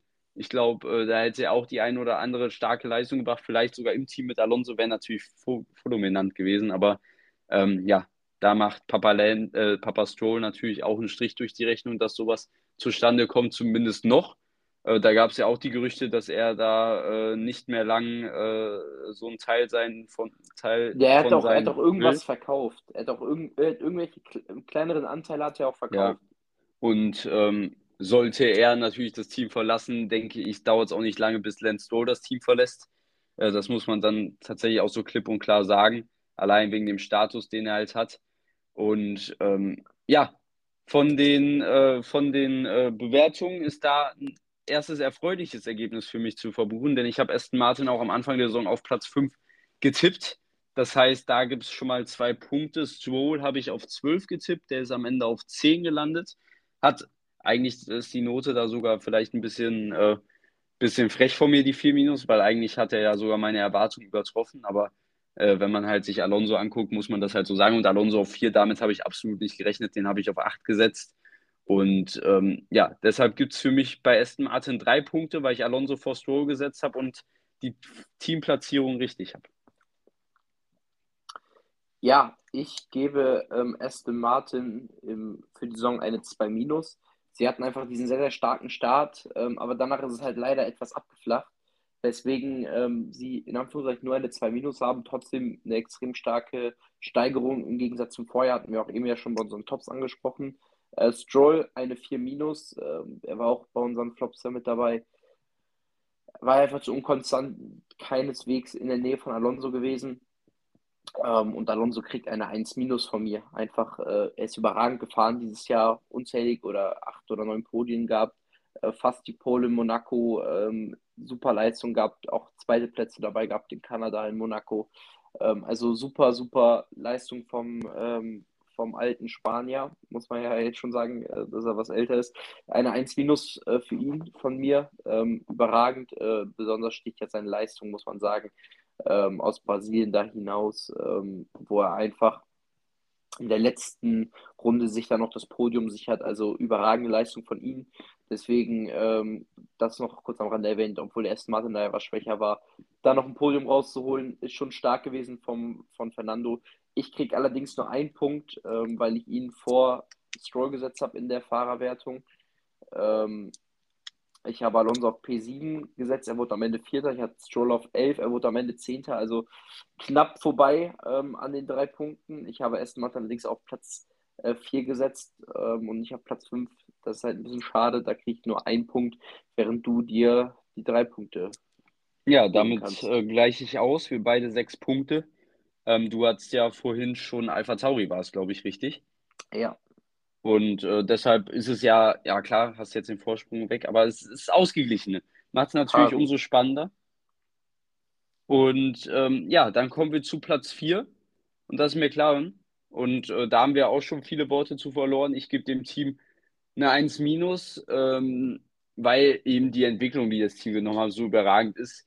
Ähm, es ist aber auch nur ein Minus, weil äh, man halt auch betrachten muss, wie wir es vorhin auch bei Haas und äh, bei Alfa Romeo schon angemerkt haben, wie man halt den Schwung von der einen Saison in die andere übernimmt. Und dafür hätte McLaren halt eigentlich eine glatte 6 verdient. Also ähm, das war halt am Anfang der Saison wirklich sehr, sehr schwach. Aber äh, diese Entwicklung, die das Team als Team genommen hat und äh, mit allen zusammen, ist halt nicht zu hoch anzurechnen. Ähm, vom Ding her hätte das natürlich noch höhere Noten verdient, aber ähm, ein 1 Minus ist vielleicht sogar schon zu hoch. Aber ähm, ja, ich gebe dem Team eine 1 eben äh, wegen der krassen Entwicklung, aber halt auch wegen diesem schwachen Anfang. Ähm, ja, deshalb meine Auswahl. McLaren hatte ich am Anfang der Saison auf Platz 6 getippt, heißt, äh, sie haben auch meine Erwartungen übertroffen. Ähm, und ja, von den Fahrern her, Piastri hatte ich auf Platz 14 getippt, der ist am Ende auf Platz 9 gelandet. Und Norris hatte ich auf Platz 10 getippt, der ist auf 6 gelandet. Ähm, also da nur ein Punkt dafür, dass ich Norris äh, vor Piastri gesetzt habe. Und äh, ja, von der Bewertung her, Piastri habe ich eine 1 minus gegeben, weil ich finde, äh, für seine Rookie-Saison äh, hat er das richtig, richtig, richtig gut gemacht. Ähm, ist oft knapp am Podium vorbeigegangen. Ähm, vielleicht war es auch am einen oder anderen Punkt die Unerfahrenheit. Aber am Ende des Tages muss man echt sagen, als Rookie war das, ja, finde ich, einer der besten Leistungen, die wir in den letzten Jahren gesehen haben. Also so auf Zack da zu sein, klar, war vielleicht auch einer der Rookies, der in der letzten Zeit am ehesten äh, die Chance bekommen hat, direkt in so einem starken Auto zu fahren. Das muss man natürlich auch berücksichtigen. Ähm, aber dass er so in der Formel 1 äh, sich zeigt im ersten Jahr, vor allem, wo ja um ihn äh, bei seinem Wechsel die Stimmen ja sehr, sehr laut war, weil er ja erst irgendwie, Alpine hat ja schon bekannt gegeben, dass er zu ihm wechselt und dann hat er gesagt, nee, nee, nee, mache ich gar nicht und dann ist er zu McLaren gegangen. Ähm, dass er dann trotzdem, äh, das ist ja, hat man ja am Mazepin auch so ein bisschen gesehen, wo die Stimmen schon vor seinem ersten Rennen laut um ihn geworden sind, ähm, wie das laufen kann und dass er dann so in die Saison geht, ist natürlich stark. Und Lando Norris habe ich eine 2 Plus gegeben. Ähm, ja, hätte vielleicht auch äh, dieselbe Note verdient, aber ich wollte Piastri noch ein bisschen höher setzen als Rookie. Ähm, Norris vielleicht mit den besseren Leistungen natürlich, aber äh, er ist auch ein gestandener Fahrer. Ich finde, er ist einfach seinen Ansprüchen in diesem Jahr wieder gerecht geworden, hat das gezeigt, was man von ihm kennt und ähm, ja, hat einfach stark gemacht, hat äh, Erfolge eingeholt fürs Team und äh, war wieder die äh, gewohnte Versicherung für McLaren. Deshalb finde ich, hat er sich die 2 Plus verdient. Ich habe ähm, McLaren als Gesamten eine 2 gegeben. Ich habe sie auf Platz 6 voll getippt gehabt, also kriege ich da keine Punkte. Den Fahrern ähm, Norris eine 2 Plus ähm, und auch Piastri eine 2 Plus ähm, ist meiner Meinung nach eine der stärksten Fahrerpaarungen im aktuellen Feld. Ähm, Norris kriegt eine 2 Plus, weil er halt einfach fast immer das Maximum rausgeholt hat, aber er hat auch ab und zu, wie zum Beispiel in Katar, eine mögliche Pole Position und den möglichen Sprintsieg so ein bisschen weggeworfen. Deswegen äh, reicht sich ganz für eine 1.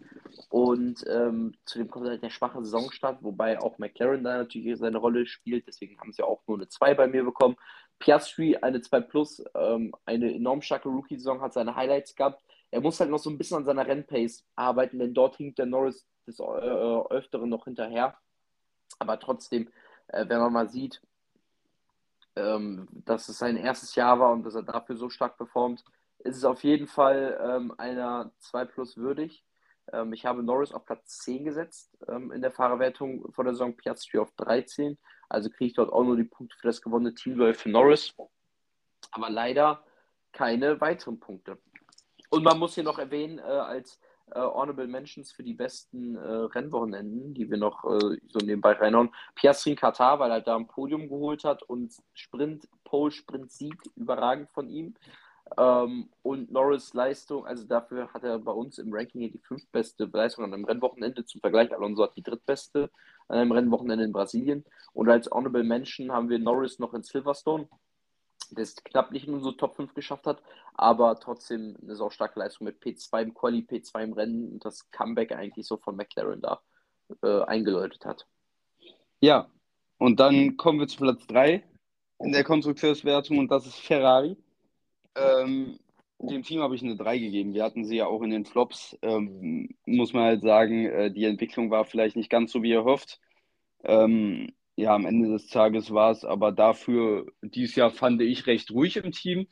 Ähm, hat man im Vergleich zu den letzten Jahren besser gemacht, wie du angesprochen hast. Ähm, die Zuverlässigkeit war dieses Jahr deutlich höher gegeben als in den letzten Jahren. Ähm, es war rund um den Teamchef, fand ich ruhiger. Es war zwischen den Fahrern ruhig. Also ich fand, es war ein deutlich angenehm. Strategiefehler gab es nicht wirklich. Äh, also ich fand, es war ein deutlich angenehmeres Klima rund um Ferrari in dieser Saison. Und ähm, das ist ja auch durchaus eine positive Entwicklung. Ähm, die drei deshalb, weil es einfach äh, ja an sich auch eine grundsolide Leistung war. Ähm, Ferrari hatte ich am Anfang der Saison auf zwei getippt. Äh, da war ich ein zu hoch, leider Gottes. Äh, da hatte ein Team die Nase knapp vorne. Und ähm, ja, in der Fahrerwertung Sainz habe ich äh, eine 2 minus gegeben. Ähm, hatte nicht so einfache Anfangsphase, aber hatte dann auch äh, zwischenzeitlich eine echt richtig gute Phase, wo er Leclerc auf einmal auch dann völlig in der Tasche hatte. Also das war auch eine sehr, sehr starke Phase, aber ähm, ja, am Ende wurde er halt von seinem Teamkollegen geschlagen, deshalb die 2 Minus und Leclerc kriegt für mich die 2. Hatte äh, auch wie Sainz hier mal gute Phasen, da mal schlechte Phasen. Am Ende hatte er die Nase vorne, deshalb die 2. Ich finde, äh, sie haben das Beste aus dem Auto gemacht. Ähm, mehr, viel mehr war nicht drin. Äh, klar war es natürlich ärgerlich, dass man dann nicht Position 2 geholt hat, aber ähm, ja, am Ende, glaube ich, kann man alles in allem recht zufrieden sein, äh, wenn ich mir das jetzt mal angucke. Also für Konstrukteursmeisterschaft kriege ich keinen Punkt. Carlos Sainz habe ich auf 5 getippt, der ist auf 7 gelandet. Und äh, Charlie, der ist auf 5 gelandet, den habe ich auf 3 gesetzt. Äh, das heißt, da gibt es auch keinen Punkt. Da gibt es einen Punkt, weil ich Leclerc vor Sainz gesetzt habe. Aber ähm, das war es natürlich auch positiv für Leclerc, der ja letztes Jahr von Sainz geschlagen wurde. Ähm, Nein, Jahr, vor zwei Jahren. Vor zwei, vor zwei Jahren. Jahren. stimmt, stimmt. Ja, dann äh, löschen wir das ganz schnell. Ähm, ja, kommen wir zu dir. Ja, hör mal. Ja, hör mal. Ähm, ich kriege ähm, auch nur einen Punkt, weil ich Leclerc vor Sainz gesetzt habe. Ich habe Leclerc auf zwei gesetzt, Sainz auf vier ähm, wie du angesprochen hast, äh, Leclerc 5., Sainz 7. Ähm, ich gebe Ferrari als Gesamten aufgrund der schwachen Entwicklung, die sie hatten, eine 4 Plus. Ähm, rein von ähm, den teaminternen Fehlern her und um was auch die Ruhe um das Team angeht, hast du recht. Dort ist es besser geworden, was Ferrari angeht. Ähm, aber man muss halt sagen, das Auto war halt bei Weitem nicht so, wie es halt 22 war. Hätte, man 22 die Teamführung und die Zuverlässigkeit gehabt, die man jetzt hatte, dann wäre man wahrscheinlich, also ich würde jetzt nicht sagen, dass man Weltmeister geworden wäre, aber da hätte man deutlich bessere Chancen gehabt auf den WM-Titel, als so wie es dann halt unter Binotto war. Ähm, deswegen nur eine 4 Plus für Ferrari. Wobei ich halt, wobei ich halt, wenn ich kurz einschmeißen darf, finde, dass es halt, äh, was die Leistung angeht, vielleicht auch nicht nur an Ferrari liegt, sondern auch einfach daran, dass Red Bull ein extrem starkes ja. Auto hatte und Mercedes natürlich letztes Jahr auch sehr, sehr schwach war und dieses Jahr einfach wieder äh, sich deutlich entwickelt hat. Ja, das, das stimmt natürlich, aber auf der anderen Seite äh, sollte es, ähm, ich gehe da natürlich immer sehr, sehr hart mit Ferrari ins Gericht, weil ich halt einfach Fan bin und einfach auch hungrig auf Siege und Titel bin. Ähm, muss ich dann aber auch einfach sagen, als Ferrari sollte dein Anspruch sein, äh, auch mindestens genauso eine Entwicklung wie äh, einen, ähm, wie ein Team wie Red Bull zu haben. Ähm, natürlich ist das Ganze nicht ganz einfach, wenn das Team sich im Umbruch befindet mit einem neuen Teamchef, neue Strukturen ähm, ja, vorgenommen werden und äh, das Team sich ändert, auch mit Laura McKees, der das Team verlässt. Also natürlich ist das nicht ganz so einfach, aber ähm, trotzdem die Entwicklung des Autos, ähm, dass man zwischenzeitlich auch von Aston Martin überholt worden war, äh, ja, war, war nicht gut. Ähm, das Ende der Saison war versöhnlich. Man war in einigen Rennen, also Abu Dhabi, Las Vegas, war man zweite Kraft. Man hatte wirklich gute Ergebnisse mit dabei. Vor allem nach der Sommerpause kann man stark zurück. Leclerc war in den letzten Rennen wieder deutlich vor Sainz, ähm, was er zwischenzeitlich nicht war. Da war Sainz deutlich vor Leclerc nach der Sommerpause. Also äh, um den Monza äh, wo Sainz auch in Singapur dann gewonnen hat, die Pole in Monza hatte. Deswegen kriegen beide eine 2 von mir, weil ähm, zuletzt war es Leclerc wieder stärker, aber das gesamte Jahr gesehen war es halt schon ausgeglichen. Am Ende Leclerc mit leichten Vorteilen dann in der Fahrerwertung. Ähm, und man muss halt auch noch dazu sagen, ähm, Leclerc häufig extreme Pech. Brasilien äh, will ich nur mal anmerken. Einführungsrunde ähm, dreht er sich da weg auf P2 liegend.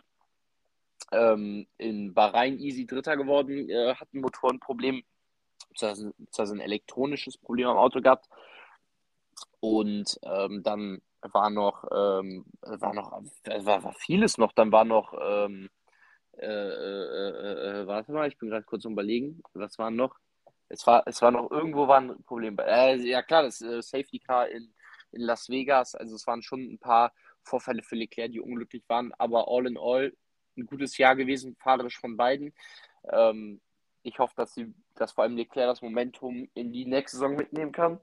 Ähm, deswegen beide eine 2. Allerdings äh, keine Punkte, also nur ein Punkt für mich hier, was äh, diesen Punkt betrifft. Ja. Okay, du stehst bei 8, ne? Ich stehe jetzt bei, ich lass mich kurz nachzählen. 1, 2, 3, 4, 5, 6, 7, 8. Ja, 8 zu 8 ja. steht's. Okay, dann wird es ja jetzt ernst. Äh, beim nächsten Team muss ich aber sagen, da äh, kracht es bei mir. Ähm, das nehme ich Mercedes auf zwei. Und ähm, da muss man erstmal sagen, also Mercedes äh, wirklich positiv, haben sich stark entwickelt, haben ähm, ja die letzte enttäuschende Saison äh, gut weggesteckt, finde ich. Ähm, man hat äh, ja eine gute Entwicklung als Team zusammengearbeitet und äh, deshalb gebe ich Mercedes äh, für die Saison auch eine 2. Also ähm, finde ich völlig in Ordnung. Äh, ich mache es jetzt auch nicht besser, als es ist, weil das halt auch, äh, glaube ich, äh, ja, Ambitionen sind von Mercedes, die sie auch einfach haben. Und ich glaube jetzt nicht, dass man, also klar war die Freude, glaube ich, groß, dass man am Ende sogar noch Platz 2 geholt hat, knapp vor Ferrari.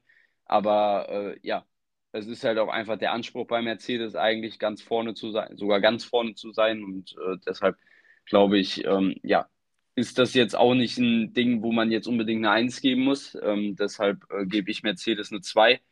Und ähm, ja, ich habe sie auf Platz 3 vor der Saison gesehen. Ich habe schon eine Entwicklung gesehen. Ich hätte trotzdem gedacht, dass Ferrari die Nase vorne hat. Äh, das haben sie leider nicht geschafft. Ähm, ja, deshalb Mercedes meine, meine, meine äh, Erwartungen sogar noch übertroffen.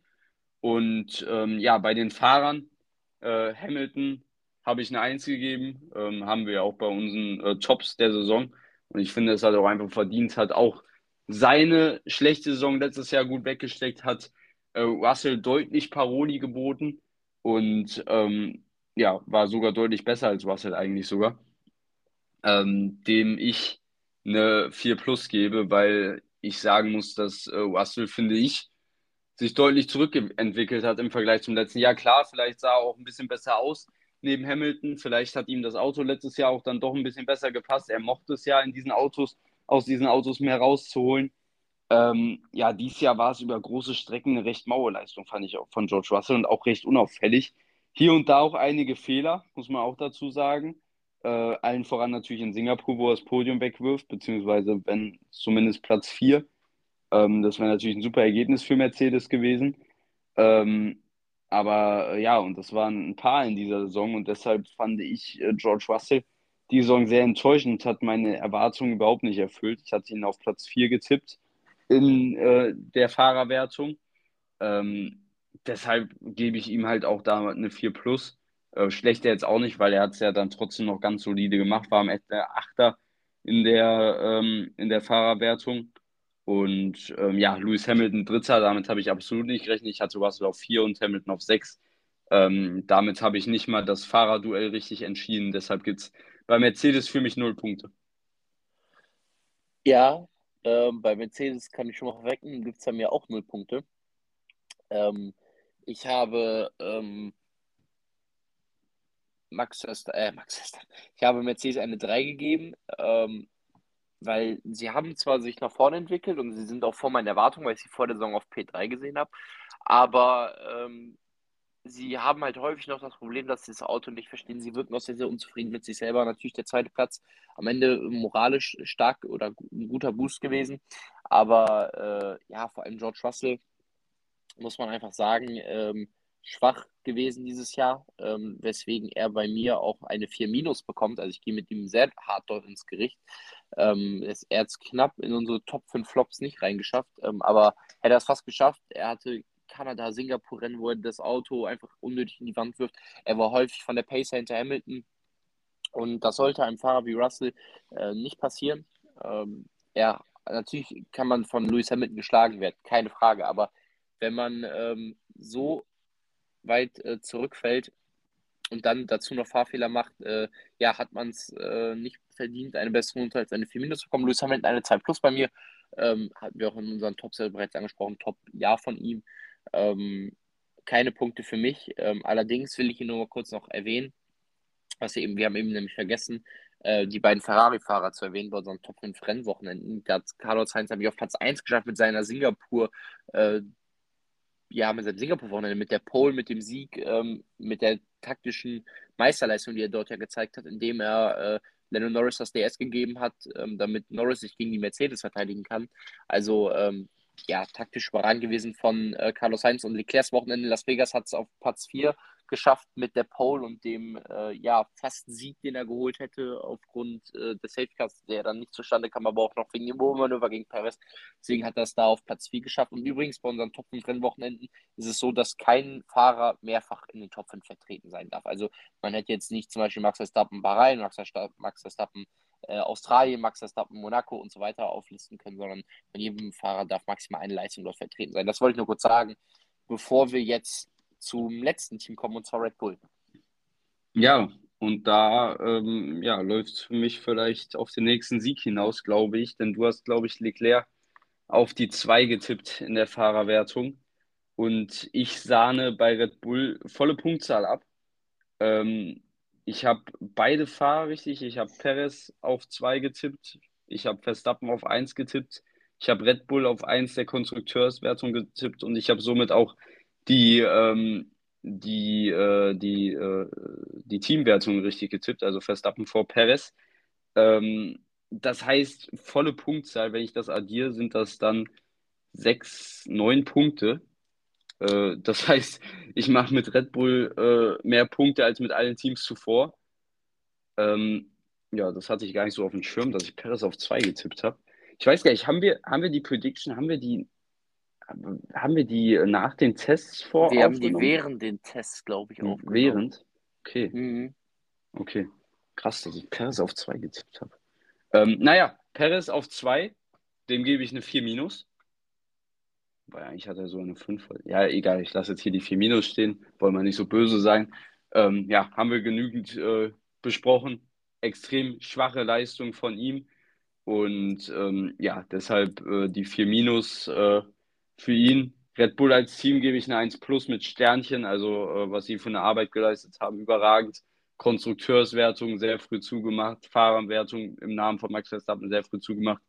Äh, für die Leistung von Perez können sie natürlich nichts, sonst eigentlich können wir auch froh sein, dass sie keinen Fahrer haben, der das Auto genauso gut gefahren hat wie Verstappen, sonst ähm, wäre es in jedem Rennen nur um Platz 3 gegangen. Deshalb, dadurch, dass Perez auch weg war im Kampf ums Podium, wurde es dadurch ein bisschen spannender beziehungsweise es wurde auch spannend, weil Perez ja dann äh, gewisse Aufholjagden gestartet hat, was man ihm ja dann vielleicht auch mal positiv anrechnen muss, dass er hier und da auch schon aus schlechten Qualifying-Ergebnissen dann noch gute Rennergebnisse gemacht hat. Und das muss man ja schon sagen. Er ist echt äh, gut darin, äh, ja, ein paar Positionen aufzuholen. Äh, vielleicht, damit man heute auch noch was Positives über ihn erwähnt. Und äh, ja, Verstappen haben wir auch, glaube ich, schon genug drüber geredet. 1 plus. Ja, ähm, ich habe Red Bull als Team eine 1 Plus gegeben. Ähm, besser kann man den Job nicht machen. P1, P2 in der Fahrerwertung. Das Einzige, was sie vielleicht hätten besser machen können, wäre das Rennwochenende in Singapur. Aber schwamm drüber, 22 von 23 Rennen, unglaubliche ähm, Leistung. Max Verstappen kriegt bei mir natürlich die Bestnote, 1 plus 15 Punkte. Mehr ist nicht drin. Ähm, und seine äh, beste Saisonleistung war meiner Meinung nach in Suzuka, die es auf Platz 2 geschafft hat bei uns ähm, in die besten Rennwochenenden, einfach weil er Redemption für Singapur geholt hat, ähm, einen Grand Slam ge geholt hat in dem Rennen, ähm, super dominant war. Perez ist da irgendwo um nirgendwo rumgefahren. Also es war die schlechteste Leistung eines Fahrers dieses Jahr für mich von Perez in Singapur, äh, in, in Japan. Währenddessen holt Verstappen da komplett komfortabel seinen Sieg. Ähm, deswegen Verstappen 1 plus, Red Bull 1 plus, Perez bei mir eine glatte 5. Ähm, hatten wir die Gründe eben auch schon angesprochen. Also ähm, für mich einer der schwächsten Fahrer dieses Jahr gewesen im Vergleich zum Teamkollegen im Nirgendwo gewesen. Verstappen hat mir jetzt doppelt so viele Punkte wie er geholt. Ähm, Red Bull hätte ihn gar nicht gebraucht, um ähm, die Konstrukteurzeitung zu gewinnen. Das ist eigentlich das ist eine Schelte genug das ist eine Schelte für einen Fahrer, weil du weißt eigentlich, ich hätte eigentlich gar nicht sein müssen, die hätten trotzdem den gleichen Erfolg gehabt. Ähm, das ist halt schon krass. Ähm, vor allem Verstappen hätte es jetzt nicht irgendwie im letzten Rennen gewonnen, sondern hätte es mehreren Vorschluss gewonnen, alleine die Konstrukteurswertung. Also das unterstreicht nochmal, was für einen Abstand äh, Verstappen zum Rest des Feldes hatte. Ähm, Sergio Perez auf Platz Zumal, 5. zumal hätte ohne Perez Verstappen ja auch noch 22 von 23 Rennen selbst in eigenen Namen gewonnen. Genau, weil wenn Perez nicht da gewesen wäre, hätte die Rennen in Baku und in ähm, Saudi-Arabien, wo man Perez wenigstens lassen muss, in, äh, in, äh, in Baku hat er Verstappen fair and square geschlagen, in, äh, in Saudi-Arabien hat er davon profitiert, dass Verstappen ähm, in Q2 ein Problem im Auto hatte. Also, ähm, ja, also schon ich, Perez trotz der Vizemeisterschaft und auf dem Papier seiner besten Saison eigentlich mit seiner schwächsten Saison. Deswegen, ähm, ja, eine verdiente 5 und ich muss dir gratulieren. Denn du hast mich um zwei Punkte geschlagen. Du hast, aber Verstappen hast du auf 1, ne? Verstappen hatte ich als Weltmeister getippt. Ich hatte das heißt, du kriegst 3, 3, 4, 4, 6 Punkte kriegst du. Ich krieg 6 Punkte, du kriegst allerdings 9, also wegen 3, wegen drei Punkten hast du mich geschlagen, weil du auch den Perez, du Lump, auf Platz 2 äh, getippt hast, während ich an die Vizemeisterschaft von Leclerc geglaubt habe. Ähm, ich muss sagen, ja. das habe ich auch gar nicht auf dem Schirm gehabt, muss ich ganz ehrlich zugestehen. Ähm, ja, passiert. Ja, ich, ich muss sagen, ich hätte es dir ja auch gegönnt, wenn du jetzt mal gewonnen Wo, Wobei, was ich, ja, was, ich, was ich so mir, als es 8-8 stand oder 7-7, was ich mir so gedacht habe, unentschieden wäre eigentlich auch ganz schön gewesen. Wäre wär lustig gewesen. Aber äh, ja, am Ende verteidige ich meinen Titel ähnlich wie Max Verstappen. Ähm, du hast, in, ja, würde ich sagen, äh, ja, gut anderthalb Monaten die Chance, äh, das Fundament zu legen, um mir den Titel streitig zu machen. Ja. Ähm, wo es dann wieder losgeht mit der Prediction für die neue Saison, gibt es natürlich auch die neuen Deliveries und alles wieder. Ähm, Freue ich mich natürlich auch sehr drüber. Ähm, jetzt erstmal ähm, ja, ein bisschen Pause von der Formel 1, beziehungsweise ich glaube, das nehmen wir jetzt nicht mehr in die Folge auf, weil wir haben es vorhin vergessen. Da können wir ja dann auch nächste Woche drüber reden. Nämlich gab es äh, die Entlassung von Günther Steiner. Ähm, das haben wir jetzt vorhin vergessen, aber da reden wir dann einfach auch nächste Woche drüber, um den Rahmen jetzt hier nicht zu sprengen. Aber sonst, ähm, ja, lassen wir die Formel 1 mal ein bisschen ruhen und kommen dann ja zu den Tests und den Liveries und allem drum und dran, wie ihr das kennt aus den letzten Jahren wieder mehr und mehr zur Formel 1. Ähm, ja, das hier war der Abschluss von der 223er Saison. Ähm, wir haben, glaube ich, genug jetzt drüber gesagt, müssen uns jetzt auch nicht nochmal öfters wiederholen. Ich hoffe, euch hat die Folge sehr, sehr viel Spaß gemacht. Mir hat sie sehr viel Spaß gemacht. Ähm, ja, unsere Tipps waren, glaube ich, äh, ja, ganz okay, wobei man sagen muss, dass ich glaube, dass ich glaube, im letzten Jahr besser war. Also wir haben außer Verstappen und ich Perez haben wir keinen Fahrer richtig, auch wenn man sagen muss, dass das natürlich auch ziemlich schwer ist, da aus 20 Positionen ja. Fahrer genau auf die richtige Position zu tippen. Trotzdem glaube ich, hatten wir da in den letzten Jahren mehr Treffer. Und auch von den Teams war das relativ mau. Ich glaube, äh, du hast zwei Teams richtig und ich auch zwei Teams. Ja. Ähm, also, ich Alpha äh, das ist, Red Bull. Da muss man äh, bei allem Erfolg natürlich von mir sagen, das ist auch gut ausbaufähig von uns beiden. Also ich glaube, da waren wir in den letzten Jahren besser. Ähm, ja. Aber spricht natürlich auch davon, dass, äh, dass es nicht so eine vorherbare Saison war und zeigt natürlich auch das Positive an der Saison. Aber naja, damit denke ich, äh, wenn du nichts mehr hinzuzufügen hast, äh, beenden ich wollte diese... gerade noch sagen, ja. Ich wollte gerade noch sagen, für die Leute, die sich gerade wahrscheinlich gewundert haben, was gerade runtergefallen ist, es war ein Dart von mir, der von meinem Schreibtisch runtergefallen ist. Ja, da bist du ja auch komplett im Fieber. In drei Jahren äh, sprechen wir hier über die erste Teilnahme von Philipp Splete im Ali Pelli. Genau. Ähm, ja, mal schauen. Ähm, muss ich eigentlich auch nochmal ran. Ähm, aber irgendwie, ja, ich weiß nicht. Muss einen erstmal wieder packen, bis man da dann sich mehrere Stunden da vorstellt. Und ähm, ja, damit aber beenden wir die Folge für heute. Äh, mir hat sehr viel Spaß gemacht, wie ich schon gesagt habe. War eine schöne erste Folge ins neue Jahr. Ich freue mich natürlich auf das gesamte Jahr mit euch. Ich hoffe, dass wir euch das gesamte Jahr weiterhin unterhalten können. Ähm, ich hoffe, dass euch die Folge auch Spaß gemacht hat, dass es nicht irgendwie zu faktisch zu langweilig war. Klar, für den einen oder anderen wird es vielleicht nichts sein, aber ich glaube, der ein oder andere äh, findet das auch schön wenn man sich das mal so anguckt, unsere so Formel 1 Predictions und Rückblicke haben immer so gute Aufrufzahlen. Also äh, da sind immer so mit die meisten dabei, die sich dafür interessieren. Vielleicht auch Leute, die sonst unseren Podcast nicht so verfolgen. Aber uns freut natürlich, wenn wir äh, ja, euch alle erreichen können und wir hoffen, dass es auch noch viel mehr werden in dem neuen Jahr. Ähm, wollen da jetzt vielleicht auch so ein bisschen was für tun, dass das vielleicht noch ein bisschen angetrieben wird. Vielleicht wollen wir den Podcast auch vielleicht noch ein bisschen auf eine professionellere Ebene äh, bringen, das äh, uns auch entwickeln so ein bisschen, weil ähm, ja, gibt es vielleicht auch noch Ausbaupotenzial, wenn ihr Tipps habt, was ihr gerne haben würdet oder so, könnt ihr uns das auch gerne sagen. Vielleicht nochmal so ein Format oder so, was wir auch schon mal gemacht haben. Aber äh, da steht das neue Jahr ja ganz offen für. Ähm, ich habe auf jeden Fall weiterhin Bock, auch nach drei Jahren jetzt fast. Und äh, ja, damit verabschiede ich mich und wir hören uns natürlich nächste Woche wieder. Bis dahin, ciao. Ja, ich kann mich äh, deinen Worten nur anschließen, trotz drei Jahren, die wir das Ganze jetzt machen, eigentlich aus einer Schnapsidee, die wir während Corona hatten, dass da jetzt schon so ein langjähriges Projekt geworden ist, äh, freut mich äh, natürlich, äh, dass es euch auch immer noch gefällt. Ähm, ist, ist auch, macht das Ganze natürlich auch nochmal schöner. Ähm, ich glaube, dass es uns beiden auch für unsere Freundschaft ganz gut, dass es unserer Freundschaft gut tut, dass wir das zusammen machen. Das macht immer noch sehr, sehr viel Spaß, das hier zu machen. Und ähm, ja, das äh, war's. Damit ist die Formel 1 23 endgültig abgeschlossen, hier auch im Podcast. Wir melden uns dann natürlich nächste Woche wieder, wenn es einiges zu berichten geht. Äh, Bundesliga, dann natürlich werden wir auch ein paar Worte über Franz Beckenbauer, denke ich mal, verlieren, der äh, ja leider diese Woche verstorben ist. Ähm, dann ja, Bundesliga, Darts WM, äh, Wechsel äh, gibt es auch einiges zu berichten. Formel 1 News, wie du es gerade eben schon angesprochen hast. Also die nächste äh, Folge wird auf jeden Fall auch eine lange. Ich wünsche euch bis dahin eine sehr, sehr gute Zeit und denkt nur dran, einfach mal abziehen.